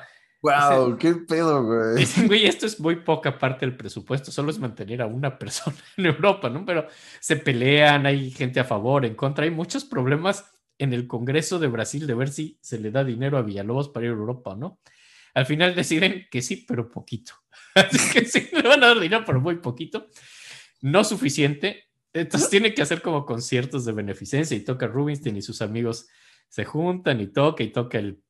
También está la esposa y él toca el cello y junta suficiente para viajar a París y también consigue dirigir, porque empieza a dirigir también, también dirigía su música orquestal y va a dirigir a París, a Madrid y a Berlín. Pero era tan poco el dinero que le dieron que se tiene que ir sin su esposa. Entonces, sí, dejó a Lucila en Brasil y se fue, y se fue a Europa solo, ¿no? Un rato. Digo. Ya. eso se divorciaron. No, no, todavía no. eso se va a poner muy chistoso. Es una historia. y pues ya, llega a Europa donde está como el final del 23, la primera mitad del 24, está en París. Escribe por ahí Nonet, que tiene percusiones brasileñas y es música de cámara. Y aquí, aquí es donde todas estas historias que contamos hace rato, la de los caníbales, la de los pericos, aquí es donde empieza a sacar estas historias porque se da cuenta que si, y esto es a lo que te refería, lo que te quería decir que dijiste del exotismo de Brasil. Aquí se da cuenta que si está en Francia y juega el cabrón a ser exótico, porque es brasileño, que lo van a amar. Entonces Francia ama a Villalobos exótico. Y entonces por eso empieza a inventar las mamadas de los caníbales y los pájaros. por eso empieza a inventar estas historias. Todo esto, o sea, lo conté antes porque es de esa época según las historias, pero las cuenta en esta época. Esta es la época donde empieza a decir todas estas cosas, donde conoció a su esposa salvándole a los caníbales, porque se da cuenta que los franceses le creen y que están fascinados. Entonces, el cabrón se aprovecha de que todo mundo en Francia cree que, que, Brasil es un país, una jungla rara y exótica, y se aprovecha de eso como cosa comercial para ser exitoso en Francia. Y su, esta Nonet, por ejemplo, que tiene chelesta y algunos alientos y clarinete, así, pues de percusiones le mete cocos, así estar golpeando cocos y porque porque suena la jungla de Brasil y los franceses están se vuelven locos, güey. Qué se vuelven locos. Así se, ¿cómo impresiona a estos cabrones? O sea, es el 20, son los 20 en Francia. Ya pasó Stravinsky. Dice, güey, ¿qué les hace falta a estos cabrones? Que no han oído. Exotismo, güey. Pues un güey súper exótico de la jungla, ¿no? Y a eso juega a ser el cabrón. juega a ser un, un ente exótico de Brasil. Y lo hace a propósito. Güey. Y empieza, y, pues bueno, así es como empieza, les fascina, pero el dinero que le dieron era poco, no gana mucho ahí, aunque gana mucho en reputación, pero se tiene que regresar a Brasil porque no le alcanza el dinero, por eso solo se queda unos meses. Ay, qué lástima. Y vuelve, pero muy malinchista a Latinoamérica. Si el güey ya fue exitoso en Francia, a la hora de regresar a Brasil, ya lo reconocen, ¿no? Obvio. Entonces ya empiezan a tocarlo más en Río y en Sao Paulo, en las dos ciudades grandes. Y otra vez como que junta su dinero y se regresa a Francia en el 26. Ya, ya le gustó. Y en el 26 ya se va con su esposa, ya regresa con Lucila.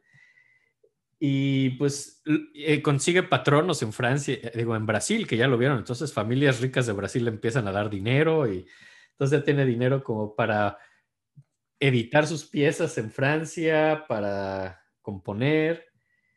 Y, es la época que compone esto que ya pusimos un par, uno, pusimos el Shoro 1, ya hablamos del 2, que es con el que impresionó a Rubinstein, pero todos estos años empieza a componer los shoros, que es como su música muy de los 20 y shoros es pues, lo que habíamos hablado, las orquestas de shoros, que son como lamentos, pero para él y vamos a verlo también en otras ocasiones, los términos musicales es algo súper laxo y medio. Para él es como un tributo a la música callejera de Brasil. Dice, bueno, vamos a agarrar algo que suene medio a cómo improvisan los callejeros, pero medio volverlo académico.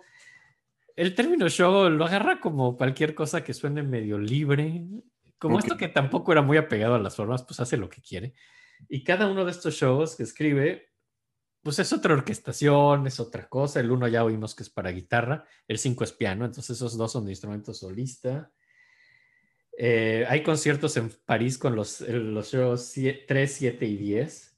Y también hace algo poemas indígenas, así que agarra, pues sí, se está aprovechando de ser brasileño y agarra cosas de la jungla y los fascina. Qué chido. Ajá, y... Listo, qué listo. Sí, sí, sí, digo, y cada show es otra cosa y le hacen por ahí un artículo que es donde empieza a hablar de los caníbales más así. Entonces se dice que, que uno de esos choros lo escribió cuando se lo querían comer en la jungla y que él se puso a escribir shows en lo que decidían si se lo comían o no, lo cual es una historia perfectamente absurda. y entonces lo apodan Le Sauvage Brasilien, que si no hablan francés significa el brasileño salvaje, ¿no? Ahora, los que están ofendidísimos por todo esto es la comunidad brasileña que vive en Francia y en Europa y saben que Brasil no es solo una jungla de caníbales locos y salvajes. Solo se dan cuenta que este güey está haciendo algo súper sensacionalista y amarillista para llamar la atención. Y los, y los brasileños de Europa están ofendidísimos por la actitud Villalobos ante la prensa y por dar estas entrevistas absurdas donde solo habla de caníbales y cocos.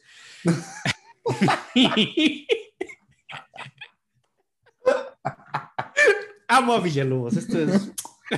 ahí ya se ofende la banda otra vez. la banda de Brasil estaba ofendidísima de que él presenta a su país. Sí, como algo súper retrógrado, que lo presenta como una jungla, ¿no? O sea, ante Europa y pues los franceses le creen y no sé si esto afecte la vida de los, de los brasileños en Europa, que todo el mundo ahora los empieza a ver como si fueran usos aborígenes. Porque sí, los sí hace ver a Brasil como un lugar primitivísimo, este ¿no? ¿Cómo le vale verga, no? El país lo hace ver como lo más primitivo y, digo, solo para ser exótico y que y para vender, güey. Y para vender. Entonces, hay por ahí un concierto escandalosísimo en Bruselas, porque empieza a tocar más lugares de Europa donde los brasileños se rebelan contra él en Bruselas y hacen un escándalo, donde están furiosos así de la imagen que está dando de Brasil este güey, ¿no?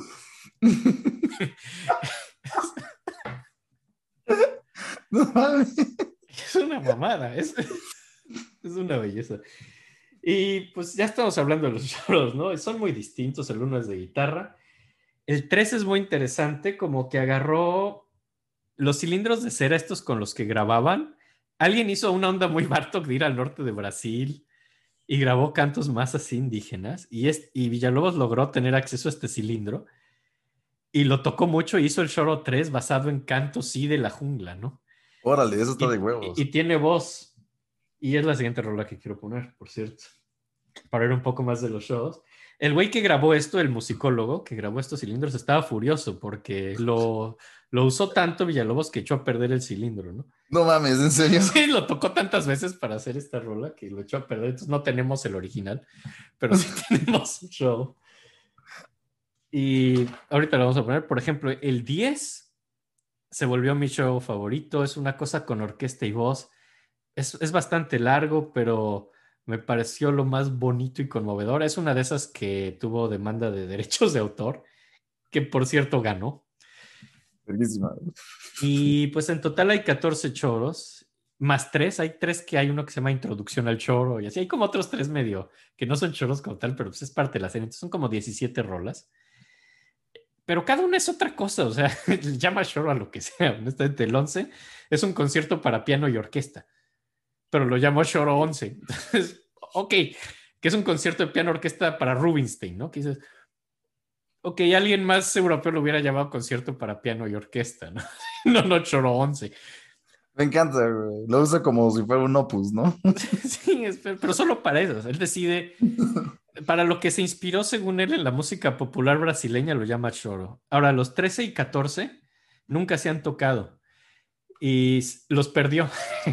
los escribió, pero se le perdieron. ¿no? Entonces, dos, de sus 14 choros, los últimos dos los perdió en su desmadre.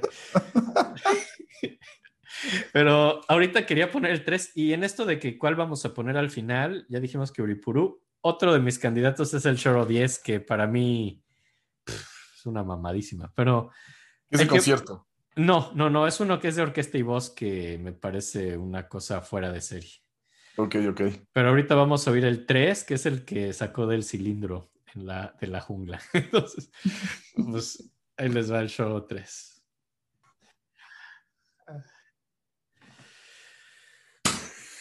Gran rola. Ahora no lo dije, pero esta rola se llama Picapau, que significa pájaro carpintero y es la manera más chida de decir pájaro carpintero. Totalmente, totalmente fonético, ¿no? Picapau. Como rana en inglés también creo que es de esas cosas que... frog, frog, frog. Sí, alguien vio una rana y lo escuchó decir frog y dijo, ¿sí? Frog. Así te llamas, perfecto. Digo, este güey es pica-pau. pica-pau, dijo. Pica-pau. Pica-pau. Este es un pica-pau. El choro 3, que bellísimo, ¿no? Bonitas armonías, Ah, y pueden escuchar obviamente la palabra picapaus. No sé si se dan cuenta. Del... y al final notaste que acaba diciendo Brasil. no mames. O sea, más exótico, no, a propósito, no podía ser más brasileño a propósito. Si ya metes la palabra Brasil en tu rola, no Me parece inteligentísimo. ¿eh? Sí, es un gran truco mercadotécnico. Pero, pero bueno, luego en esta época, también podemos empezar que aunque el decía que no se influenciaba en nada, pues no es cierto. En esta época escribe la sonata sugestiva, la sonata sugestiva, que obviamente agarró todo de Satie, de la época de Francia que estaba, suena a Satie dadaísta, Luego vamos a oír que en Magdalena, que es una que hace Nueva York, suena totalmente a Broadway. De pronto sí se mimetiza con su ambiente este cabrón. No, pero esta época también Diaghilev quiere hacer un ballet de Villalobos. Órale, Diaghilev otra vez. sí, siempre sale Diaghilev. Y, pero Diaghilev se murió, así luego, entonces nunca hay ballet. No Ay, qué tristemente. Y se regresa a Brasil en 1930, un ratito, pero... Pegan esas cosas que se oyen súper chidas, güey. Y no pasa. El, el, de Penderecki con Dali que decías, no, esto va a estar increíble, pero no pasa. pues no, igual que Miles Davis con Jimi Hendrix, güey. Sí. se muere Hendrix, Pero pues igual acá nunca se hace lo de Aguilera y regresa a Brasil en el 30 y se va en unos días, un mes pero no sabe que se va a quedar atrapado en Brasil un ratote. No va a volver a Europa en un rato, va en 1930. Porque hubo guerra. Eh, más o menos. Pero Brasil es un cagadero cuando vuelve en el 30. Hubo la Gran Depresión en Estados Unidos, ya llegó la. Ya llega hasta ahí el efecto, entonces hay crisis económica. Hay una gran crisis de café en Brasil. La, la, gran la economía de Brasil se dependía mucho del café, pero caen los precios del café por la Gran Depresión Ok. Toda la economía de Brasil está hecha un desastre. Es un año de elecciones en Brasil, 1930. Eh, se reelige el que estaba de presidente, gana las elecciones, pero unos meses después, eh, como que los que perdieron, había como la fórmula del presidente y el vicepresidente que no ganaron las elecciones, los que perdieron por algún motivo matan al que iba a ser vicepresidente, pero perdió, lo asesinan. Y entonces, entre que la gente está muy enojada por la crisis económica, y porque hacen este crimen, como que empiezan a decir que el gobierno no fue legítimo y tal, y pues hay una especie de golpe de Estado y el que perdió la elección, eh, Gertulio Vargas, hace como un golpe de Estado y lo apoyan porque la gente está muy, eh, muy enojada porque pues, les está yendo muy mal con la crisis económica. Y del 30 al 34 se funda un gobierno provisional en lo que el pedo pasa y ponen a Gertulio Vargas de presidente, ¿no? A este güey. Y bueno, vamos a hablar un poquito, ahorita vamos a detallar qué pasa en esos años, pero después del 34 al 37 el Congreso vuelve a poner a Gertulio Vargas de presidente. Y bueno, ahorita vamos a platicar qué pasa después con Gertulio Vargas, ¿no? después, eh, pues está este güey que medio, fue medio un golpista y llegó hacia el poder y pues todo estaba hecho un desmadre. Y, era un, y, este güey dijo, no, ya me quiero ir de aquí, esto es un cagadero, yo me quiero regresar a Francia, ya me voy.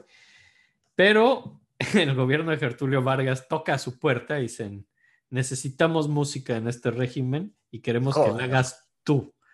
Puta madre, qué en la verga, güey. no, no lo obligan, no, no, no es, no, está, no está, era muy nacionalista, ¿no? Sí, pues sí, pero no, este, pero no de esta manera, ¿no? No lo obligan, pero lo invitan. Y pues descubre que de hecho es una muy buena oportunidad. El hombre tenía 48 años, nunca había tenido un sueldo en su vida. y dice, ok, ok, un puesto de gobierno no está mal. Dice, oigan, pero yo nunca estudié. no importa, queremos que tú seas el encargado de la educación musical empezando de Río de Janeiro, ya luego veremos si de Brasil, pero lo ponen como encargado de la voz. Entonces, pues como que se liga al gobierno de, Vargas, ¿no? Y, dice, bueno, ok, acepta el puesto, eh, por eso no vuelve a Europa luego, luego, y lo primero que hace es una gira por toda la provincia de Río, donde tiene que llevar la música. A veces lleva su propia música, a veces lleva música de los más tradicionales, lleva Tchaikovsky, Mozart, cosas que nunca, nunca habían oído así en las provincias, así en los pueblos de Brasil, empieza a llevar esa música.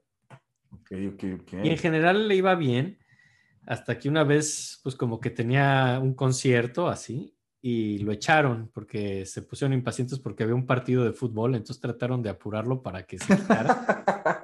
Entonces dijo algo así como que la gente que le gustaba el fútbol tenía el cerebro en los pies y no en la cabeza, algo así dijo. Y es algo que no puedes decir en Brasil, realmente no, o sea, que te vaya chido, pero decidió hablar mal del fútbol y pues le fue de la verga. es desmadre, obviamente. Es algo que no puedes decir en Brasil. y pues hubieron como ya la siguiente serie de giradas, y pues como que era muy abucheado y le aventaban cosas. Digo, no, no es que fuera nuevo que le aventaran cosas, aquí otra vez le aventan frutas. por ahora, por estar hablando mal del foot. y es en esta gira donde pierde los choros 13 y 14, por cierto. Y nunca los vuelve a hacer, ¿no? Imagino que... Ay, ya, ay, ya, se perdieron a la verga, ¿no? Ya, no, no es como que, como ya, ¿no? Ahora, toda esta relación simbiótica Gertulio Vargas Villalobos es, se usan mutuamente y sirven mutuamente el uno al otro, ¿no? O sea, Villalobos gana pues un sueldo estable y un reconocimiento del país y Vargas gana como el reconocimiento que este güey esté haciéndole propaganda porque hace música patriótica horrible. Así ya, bueno, a mí me caga eso, o sea, si algún día hablamos de los mexicanos, va a ser algo, hay un punto de controversia, pero me caga así cuando, así la publicidad así. Es horrible, güey. Es horrible así al Estado y a los gobiernos.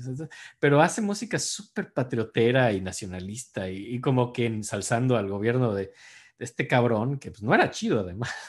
si lo vemos así. Entonces los dos ganan con esta simbiosis así que tienen. Eh, ahora, sí hace cosas chidas por la educación musical de Brasil, hay que decirlo, hacen escuelas en todo el país. Y está súper chido. Y hace un método parecido a lo que está haciendo Kodali en Europa, el método húngaro. Digo, no sabemos qué tanto conocía Villalobos de Kodali o no, pero se parece al método Kodali de usar las manos para las notas, solmización. Dice, mucha gente, muchos de estos niños no saben ni leer ni tienen papel. Vamos a, educar coros solo con gestos de las manos y que aprendan a cantar, a fomentar el patriotismo. Es súper cursi, ¿no? Así la manera de hacer música de esta época. Y pues por ahí hay un, y de pronto hay coros masivos en Brasil, así de miles de personas, así de estudiantes, así de ciudades enteras, o sea, en las ciudades grandes habían coros de miles de personas y hacían conciertos patrióticos en estadios. Es una locura, ¿no? Ya es en un concierto coral en el estadio del Vasco da Gama. Ajá. Y ese día le da una hernia, o sea, y no puede salir a dirigir. En 1941, y se acerca un general del ejército y dice, sales o sales y tienes que ser un hombre. Dice, y así es en el fútbol, sal al estadio y dirige. Si te mueres en la cancha, muérete en la cancha. Y solo porque es un estadio no tengo que morirme en la cancha. Sal y muérete en la cancha. Es esto sal y muérete en la cancha. Sal y, salió y se murió. no, no se murió, pero pues dirigió con una hernia y estaba todo mal. No mames, qué horror. Y pues bueno, en esta época que es como el director de las escuelas musicales de Brasil, eh, hay una estudiante que se llama Arminda Neves que escribe como un artículo de métodos de enseñanza pedagógica, así, y, se lo manda, ¿no? Como porque cree que tiene ideas. Y Lucila, su esposa, es la que lo ve y dice, lee esto. Y él dice, no, ¿qué voy a darle? Lee esto, ¿no? Ya lo obliga medio a leerlo. Y es un, al parecer, muy lúcido lo que escribió Arminda Neves. Dice, no, espérate, esto tiene muy buenos puntos. Y se reúne con ella y empiezan a trabajar, pero acaban volviéndose amantes. se vuelve amante de esta tipa que todavía no acababa de estudiar, era mucho más joven que él era todavía medio estudiante, pero estaba empezando a dar clases, era como estudiante de pedagogía y es como una cosa muy escandalosa porque él es como el director de todas las escuelas de Brasil. Lucila ya también tenía un puesto de gobierno, así como en las facultades, y este era un puesto menor, el de Arminda Neves, la chavita esta, pero se vuelven amantes y al parecer la familia de ella es fan de Villalobos, entonces no tienen problemas así en esto. ajá. Pero pasan años, así que guarda esto en secreto y todo, y es como algo súper escandaloso. Estamos hablando de un Brasil muy conservador. Y en 1936 viaja a Praga a un congreso de educación musical que lo manda el gobierno. Y estando en Praga, el muy cobarde es cuando decide cortar con Lucila, con su esposa, porque está lejos y le manda una carta, así avisándole que la abandonaba. La cortó por carta después de 22 años de matrimonio. Verga, güey. Perlacra el Está lacrísima. ¿eh? Súper, súper lacra. Y fue al parecer fue un mal marido, además, ¿no? Al parecer se la pasaba hablando de mujeres guapas que veía en la calle con su esposa, lo cual le molestaba, obviamente. Y, y además eh, tenía mal carácter con Lucila, ¿no? La regañaba, como pianista la regañaba porque tenía manos pequeñas y no podía tocar intervalos grandes, pero era una mujer de manos pequeñas que no puedes hacer nada al respecto y la regañaba por no poder tocar intervalos grandes que él componía. ¡Qué horror! O sea, la culpa es de él. O sea, si sabes cómo son sus manos, ¿para qué compones cosas que no puede tocar, no? Pero era un pésimo marido. Qué bueno, que la dejó, qué bueno que la dejó. Y pues la abandona por carta estando en Praga. Y cuando regresa a Brasil se muda con, con la chavita, pero eso no le hizo gracia a nadie. Era un Brasil muy conservador y esto era escandalosísimo. Y por ley no podía. Arminda pues estaba muy enamorada de Villalobos y quería ser como su esposa, pero la ley brasileña no lo permitía, no se permitía el divorcio en Brasil. Ok. Entonces no permiten que se divorcie de Lucila y no permiten que Arminda use el apellido Villalobos. Hasta muchos años después, ¿no? Y la mamá de Villalobos se enojó de la manera en que trató a su esposa y su propia mamá deja de hablarle un año. O sea, estaban muy enojados en Brasil. La mamá no le habla. Ahora, se llevaba muy bien con la familia de la nueva chavita de Arminda y entonces adopta a la mamá de Arminda como su nueva mamá y le empieza a decir mamá. Y, y no sé si era, la verdad no sé si era alguien infértil. Aquí Villalobos nunca tuvo hijos, ¿no? Pero... No, infértil, ¿no? No sé, es probable. Digo, en la época todo el mundo tenía hijos, pero pues, no tiene hijos. Pero como que adopta de hija a una sobrina de, de Arminda Neves. Y entonces, al parecer, era como un buen papá con la sobrina de Arminda. Es como lo que tomó como sustituto de una hija en algún momento. Órale. Y ya como que deja de componer para piano, ya que ya no tenía una esposa pianista, según él. Ya ya dejó de interesarle escribir para piano. Después de que abandona a esta mujer. Ay, pinche ¿no?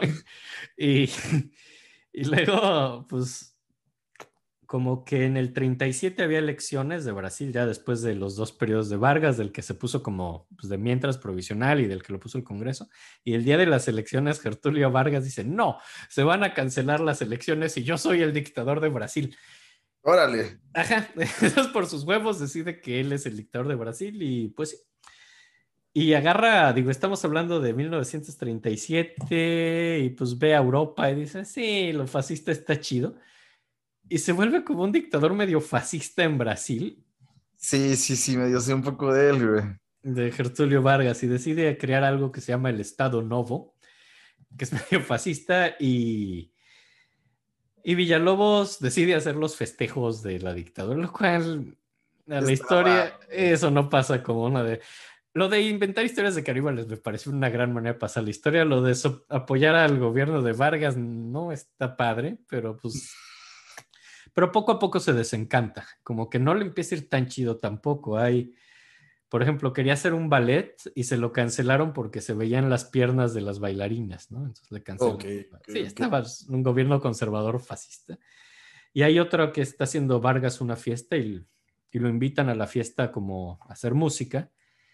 Y Villalobos asume que es un concierto, entonces va con sus músicos y resulta que no es un concierto, lo tienen ahí tocando música de fondo mientras todos beben y platican y conviven. Y se ofendió mucho Villalobos. ¿eh? No, yo no soy tu pinche música de fondo, yo soy un compositor importante. Y se dejó de tocar a media rola, se paró y se le queda viendo a Gertulio Vargas, se ven a los ojos. Y como que Gertulio Vargas lo iba a regañar y como que Villalobos nada más le dijo, no. Le dijo que no, así con la mano y se largó.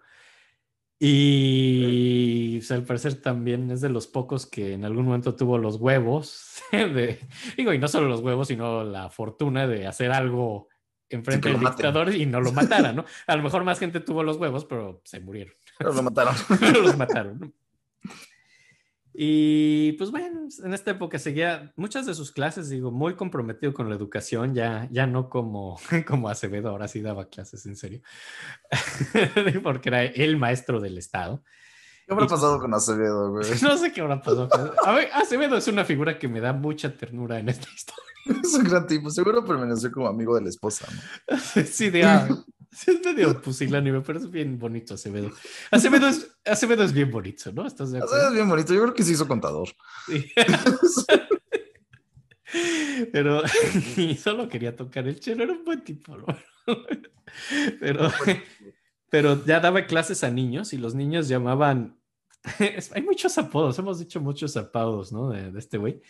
Los niños lo llamaban Bishop Papao, que significa el monstruo, así llamaban Porque al parecer era muy estricto, estricto. Y a Villalobos le hacía mucha gracia y se reía cuando lo llamaban Bishop Popó.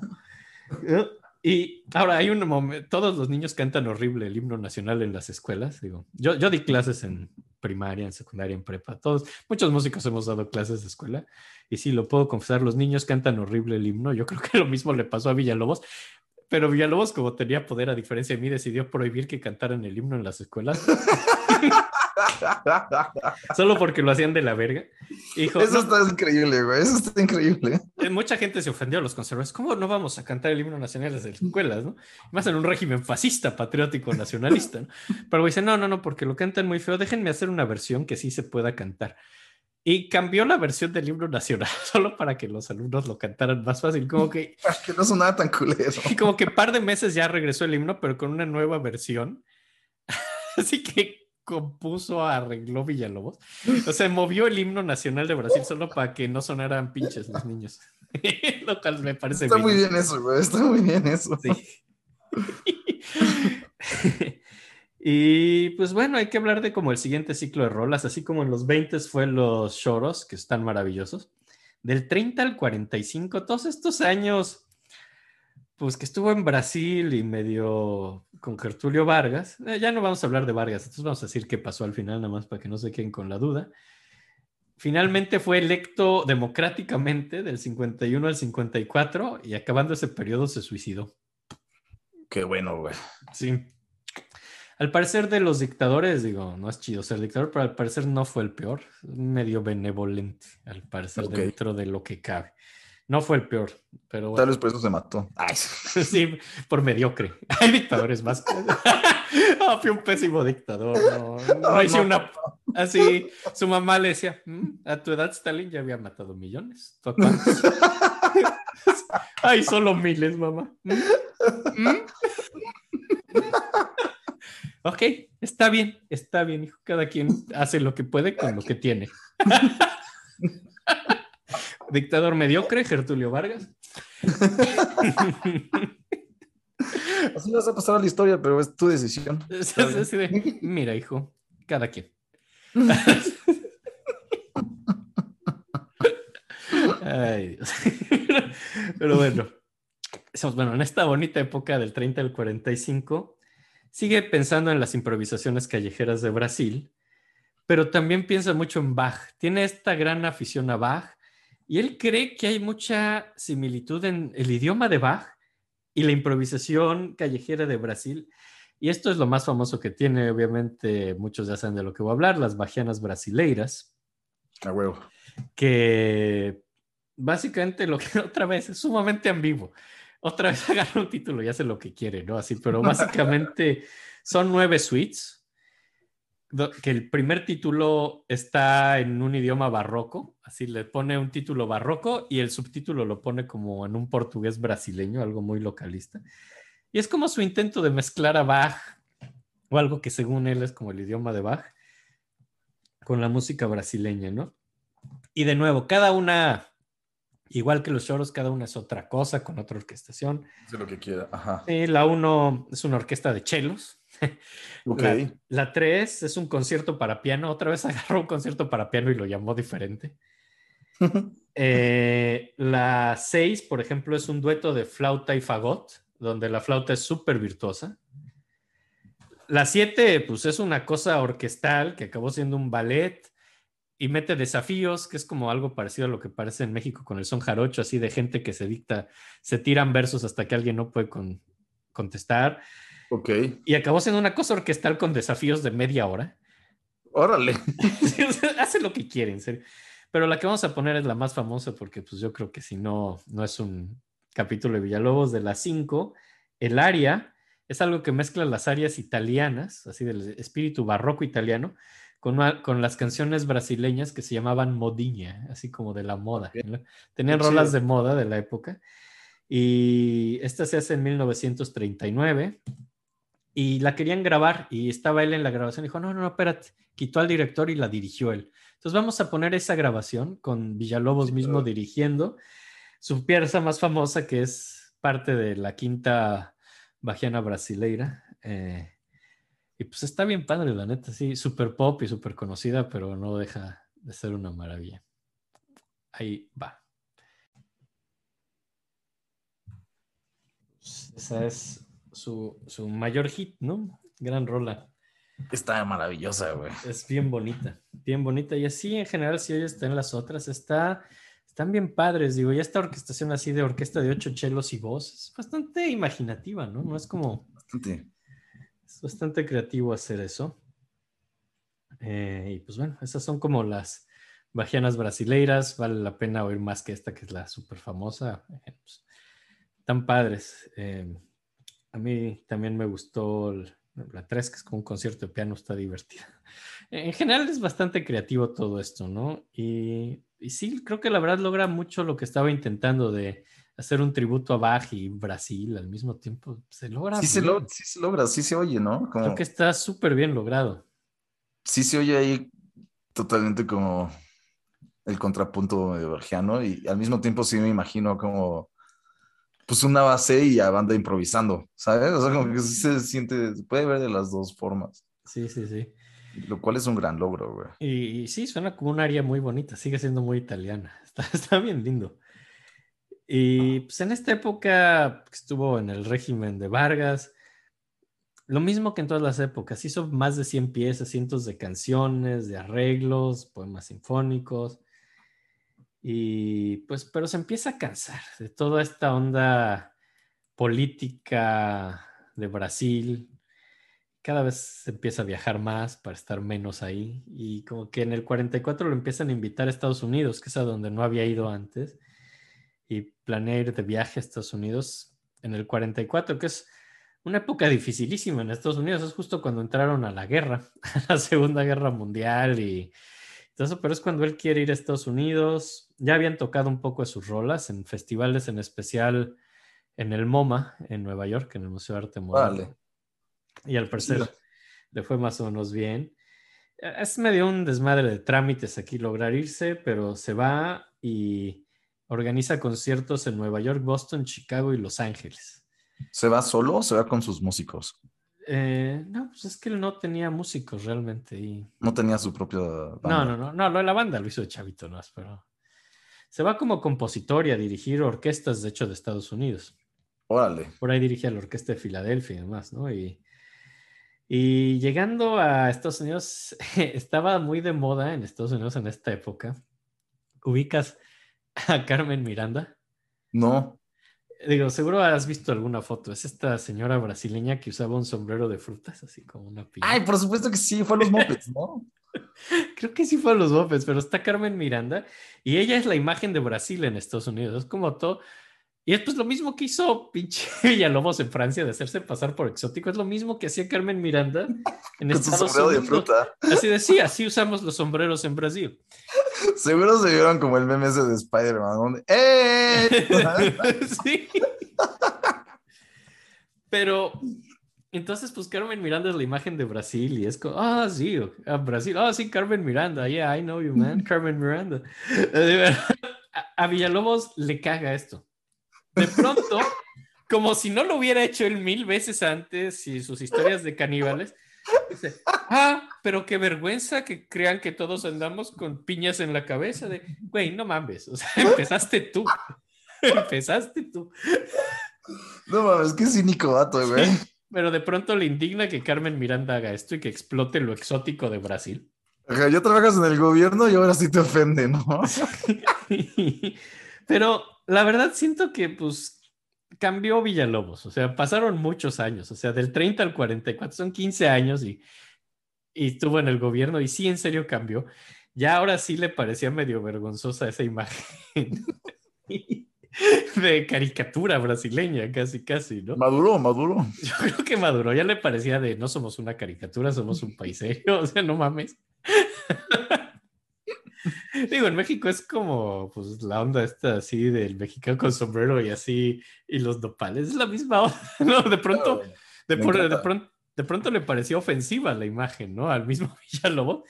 Y entonces llegando a Estados Unidos, él ya no quiere ser así, él dice, espérate. Y ahora, su gran parte de su música, pues sigue, es muy referente a Brasil, es choros y bajenas brasileiras.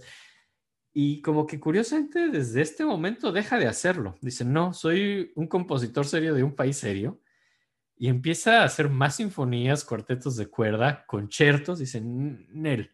Basta. Basta. Esto no es un pedo exótico, soy un compositor de verdad. Que honestamente, digo, tiene buena música y vamos a poner todavía algún ejemplo. Siento, voy a hacer una opinión muy personal, que pierde bastante de su magia. ¿eh? ¿Ah, sí? Sí, sí, sí, perdió cierta magia al final y yo creo que Igual el oído y la capacidad no se pierden y ahorita vamos a ver algo muy bonito que me parece genial de esta última época, pero al tratar de ya no decir, no, soy un compositor cosmopolita y perder lo brasileño, creo que sí. Perdió algo. Sí, sí perdió algo, yo creo. Y, y pues bueno, llega, y también en Estados Unidos está muy irritado al principio, llega a Los Ángeles, no entiende nada del idioma. El inglés le parece un idioma súper difícil, no lo entiende, le cuesta mucho hablarlo le, va, eh, empieza bastante enojado en Estados Unidos, mucho por el idioma. En, Los Ángeles y Nueva York no le va tan bien, las críticas son medio combinadas, hay quien sí le gusta, quien no. En Boston y en Chicago lo aman. Ok. ahí sí fascina, ¿no? Pero hay por ahí una fiesta muy interesante después de uno de sus conciertos, hay como convención de gente importante y va a una fiesta no sé cómo le hicieron para juntar esta fiesta. Estaban Stokowski, Benny Goodman, Copland, Villalobos, Duke Ellington. ¡Wow! Estaba Cole Porter, Toscanini, Arrau. No mames. En 45 hay como una reunión, están todos ellos y dices, wow. si eres músico, quieres estar ahí, güey. Quieres estar así, no mames.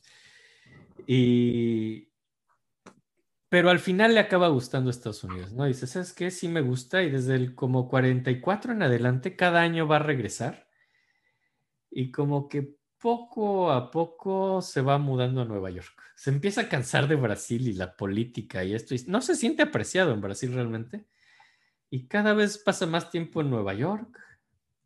En el 46 está en Brasil un rato, se muere su mamá con la que tenía esta relación siempre muy difícil porque era súper... Mucho tiempo, güey. Y no lo... Y tenía muy difícil relación con su mamá, pero igual, al parecer tres semanas se recluyó, se puso muy mal cuando se murió su mamá. Pero la amaba mucho a pesar de que era esta relación súper compleja desde que era niño, ¿no? Y... Y ya, pero poco a poco va pasando cada vez más tiempo en Nueva York. Le comisionan la ópera Magdalena que la no, no está tan chida, la verdad. Y agarra onda medio Broadway. O sea, es lo que decíamos, que luego sí se mimetiza con su entorno el cabrón, ¿no? Y, pero no va al estreno en el 48 porque tiene problemas de vesícula y de riñones y va allá a una cirugía donde le quitan la vesícula.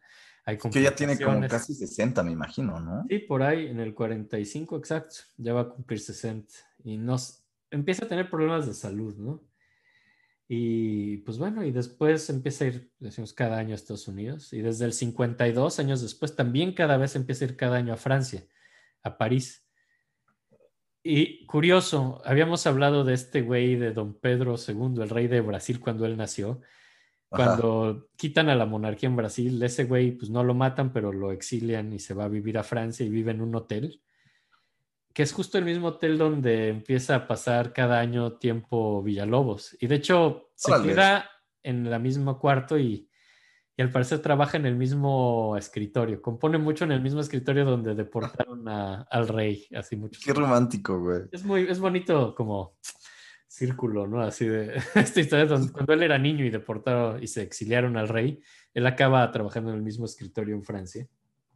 Entonces cada año pasa tiempo en Nueva York, tiempo en París cada vez menos tiempo en Brasil.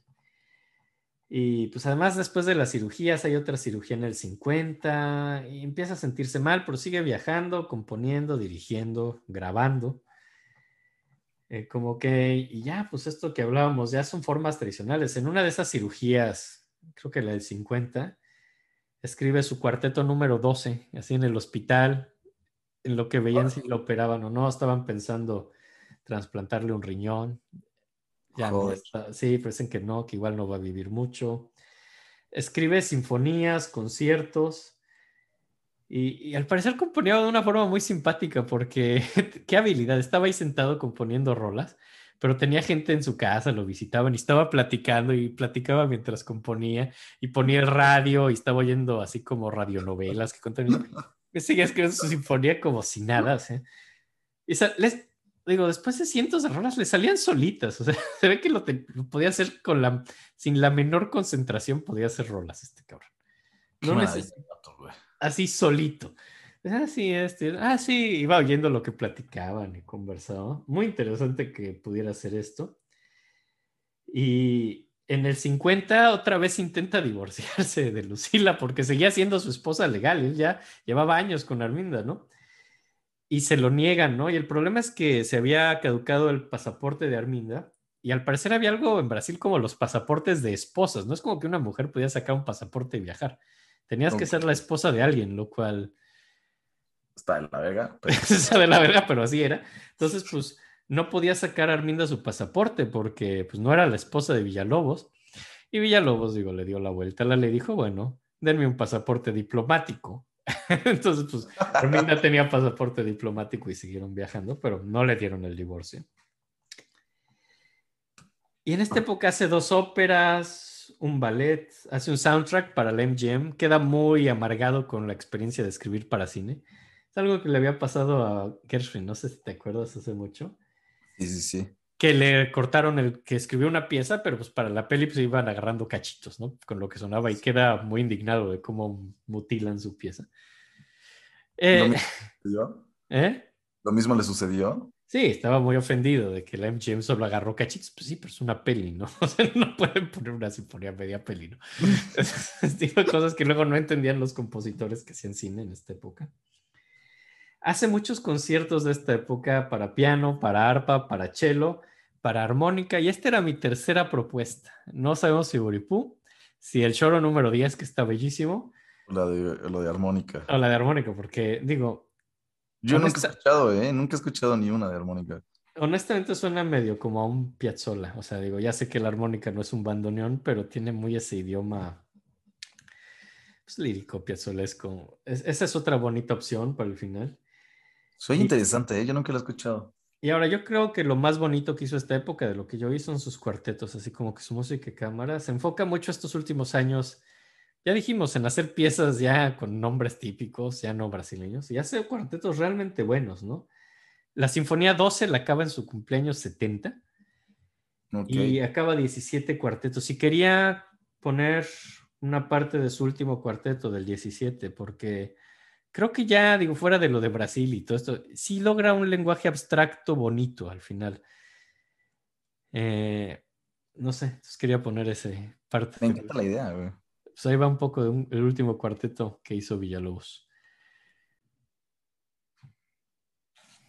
Órale, sí es un cambio drástico, ¿eh? Es otro idioma. Este es un compositor, pues, de música abstracta, que hace sinfonías, hace cuartetos, hace concerti no, no es un güey jugando a ser un brasileño exótico, ¿no? Al final de su vida, no sé, digo, hasta qué digo, es inevitable a veces las comparaciones. No, no sé si está al nivel de esta época de un Shostakovich, de los grandes cuartetos de su época, ¿no? Pero pues, definitivamente no creo que le quede grande el género ni nada, creo que lo hace suficientemente bien. Sí, totalmente. Nada, que siento que sí es un idioma en el que apenas empieza a entrar, ¿no? Y... Pero este, imagínate, este es su 17 cuarteto, es su último. Órale. O sea, sí, digo, era muy prolífico, componía muchísimo, desde siempre, digo, y, digo, además de que inventaba que componía cuando no lo hacía, o sea, pero entre lo que componía y lo que decía que componía es muchísimo, y lo que duplicó y lo que plagió o, o tomó prestado, es medio un desmadre su catálogo, pero pues es un buen compositor, y, pero yo siento que esto no es lo suyo. Digo, ya, ya es una opinión muy personal. Sí está bien hecho, bien hecho, pero hasta ahí. No, no lo veo como, wow, los cuartetos de Villalobos. Eh. Que sí, también ya estaba grande y tal vez ya le valían madres, ¿no? Tal vez ya nada estaba haciendo música que le gustaba y ya, ¿sabes? Como... Pues yo siento que en esta época como que quería reivindicarse como un compositor serio, después de que logró gran música haciendo, entre comillas, no serio, haciendo pues, güey que le valían pito las formas y hacía música brasileña como le gustaba, ¿no? Y pues sí. le salió muy bien eso. No sé si esto está a la altura de su obra temprana, pero, pero es lo que él decidió, decidió pues irse por algo más abstracto y cosmopolita, ¿no? Al final de su vida. Sí, de cierta forma escapar, ¿no? O bueno, pues irse de todo lo que había hecho. Y, sí, de, quería, quería ser tomado en serio, yo creo. Además, para estas épocas ya no habla chido de Brasil. Dice, yo no quiero volver ahí, a mí no me aprecian, ahí me acusan de ser un plagiador. Yo quiero vivir en Nueva York, yo quiero vivir en París. No quiero regresar a Brasil. Él estaba muy feliz en estas otras dos ciudades. Era como una mezcla Nueva York-París, donde ya más vivía al final de su vida. Interesante, güey. Ajá. Y no, no se sentía valorado en Brasil. Ese es como su principal problema, ¿no? Ahora, en el 59 hace un viaje a Brasil. Iban a presentar sus conciertos y darle algunos premios. Pero en Brasil como que empeora su salud, eh, problemas del riñón y otra vez están pensando si lo, le hacen un trasplante o no. Dicen que, pues, que no, que es un desperdicio de un buen riñón, básicamente. Ya. Así. Y pues está en el hospital viendo qué le hacen y mientras está en el hospital escribe una ópera. Así porque así de rápido compone, escribe a Merindia, otra ópera. Así a la mitad de estar ahí y le dan el alta y pues hace su testamento, siente que ya se va a morir. Le deja como la mitad como a la música, a un instituto de música de Brasil, la otra mitad a Arminda y se hace un cagadero legal, básicamente porque se lo legó a Arminda, pero su esposa legal era Lucila y, y cuando se murió eso se hace un mega desmadre, ¿no? Por qué, gente que no lo dividió bien, güey. Pues eso lo que dije Arminda, eh, pero Lucila era, pues, según la ley era la esposa, ¿no? Entonces, desmadre legal, Digo, hasta los 70 Arminda la dejan usar el apellido Villalobos. Este güey ya estaba muertísimo, ¿no? Órale. y sí, se murió el 17 de noviembre del 59. Pues tuvo una vida increíble, güey. Le hacen un funeral de Estado, así mucho respeto, ¿no? En Brasil, pero. Wow. Digo, al final lo querían en Brasil, aunque él decía al final su vida que ahí no lo, que no se sentía valorado. La verdad creo que sí lo valoraban. Es pues, el compositor más importante de Brasil, ¿no? Y y pues esa fue su vida. Creo que es una cosa de locura. O sea. Una montaña rusa, güey. Ajá, y entre lo que sí hizo y lo que inventó que hizo es una belleza. Era un tipazo, güey. Sí. Y la música está bien linda. Yo, yo quedé muy fan, la verdad, después de. Es un musicazo, definitivamente. De su música. Sí, desde sus ritmos y armonías y también como su facilidad melódica, son cosas que Sí, sí, sí, sí. Ahora la gran pregunta, Uraipú, el Short 10 que está bellísimo o el concierto armónica, ¿qué les ponemos? Ah, no sé, seguro. El de armónica dices que no está tan chido, ¿no? A mí, digo, me, es muy llamativo hacer un concierto armónica, pero fuera de eso me gustan más los otros dos. Pues, ¿por qué no dejamos un volado a los otros dos? Va. Eh, yo aquí tengo una moneda, si quieres. Ah, más fácil, porque esto es una corcholata.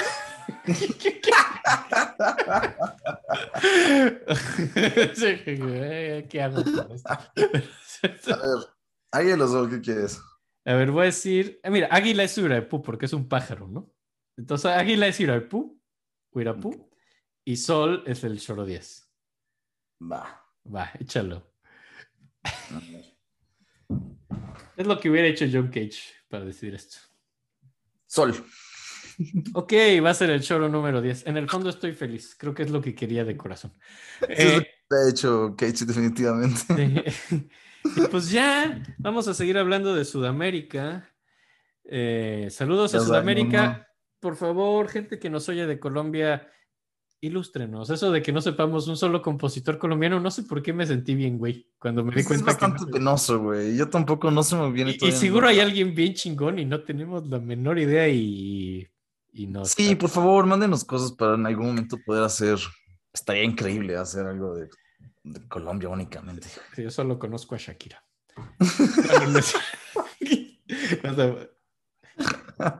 explíquenos quiénes son los compositores de Colombia, de Perú. Tenemos que aprender ciertas cosas. Ay, no, otra vez por idiota. ¿Sabes qué? Creo que ya les dimos todo esto porque tú ya dijiste que iba a ser Ginastera y ya dijimos que no es ni de Colonia y ya dije que no es de Perú. Yo creo que ya saben quiénes son los tres. Qué estúpidos, pero está bien. Somos malísimos. Somos muy malos. Se les va a olvidar, se les va a olvidar. Ok, ok. Escríbanos a las tías de la música gmail.com con sus compositores colombianos favoritos. Los queremos mucho. Espérate porque falta Instagram, las tías de la música. Ah, sí, es cierto. YouTube. YouTube es, donde estamos mucho y ponemos, eh, si nos quieren ver nuestras caritas y nuestros dibujitos y cositas que ponemos, ese es YouTube. Si quieren oír la música, es Spotify. Si son extrañamente contestatarios y, y, no quieren ni nuestras caras ni la música, esos son los que nos oyen en Apple Podcast por algún motivo.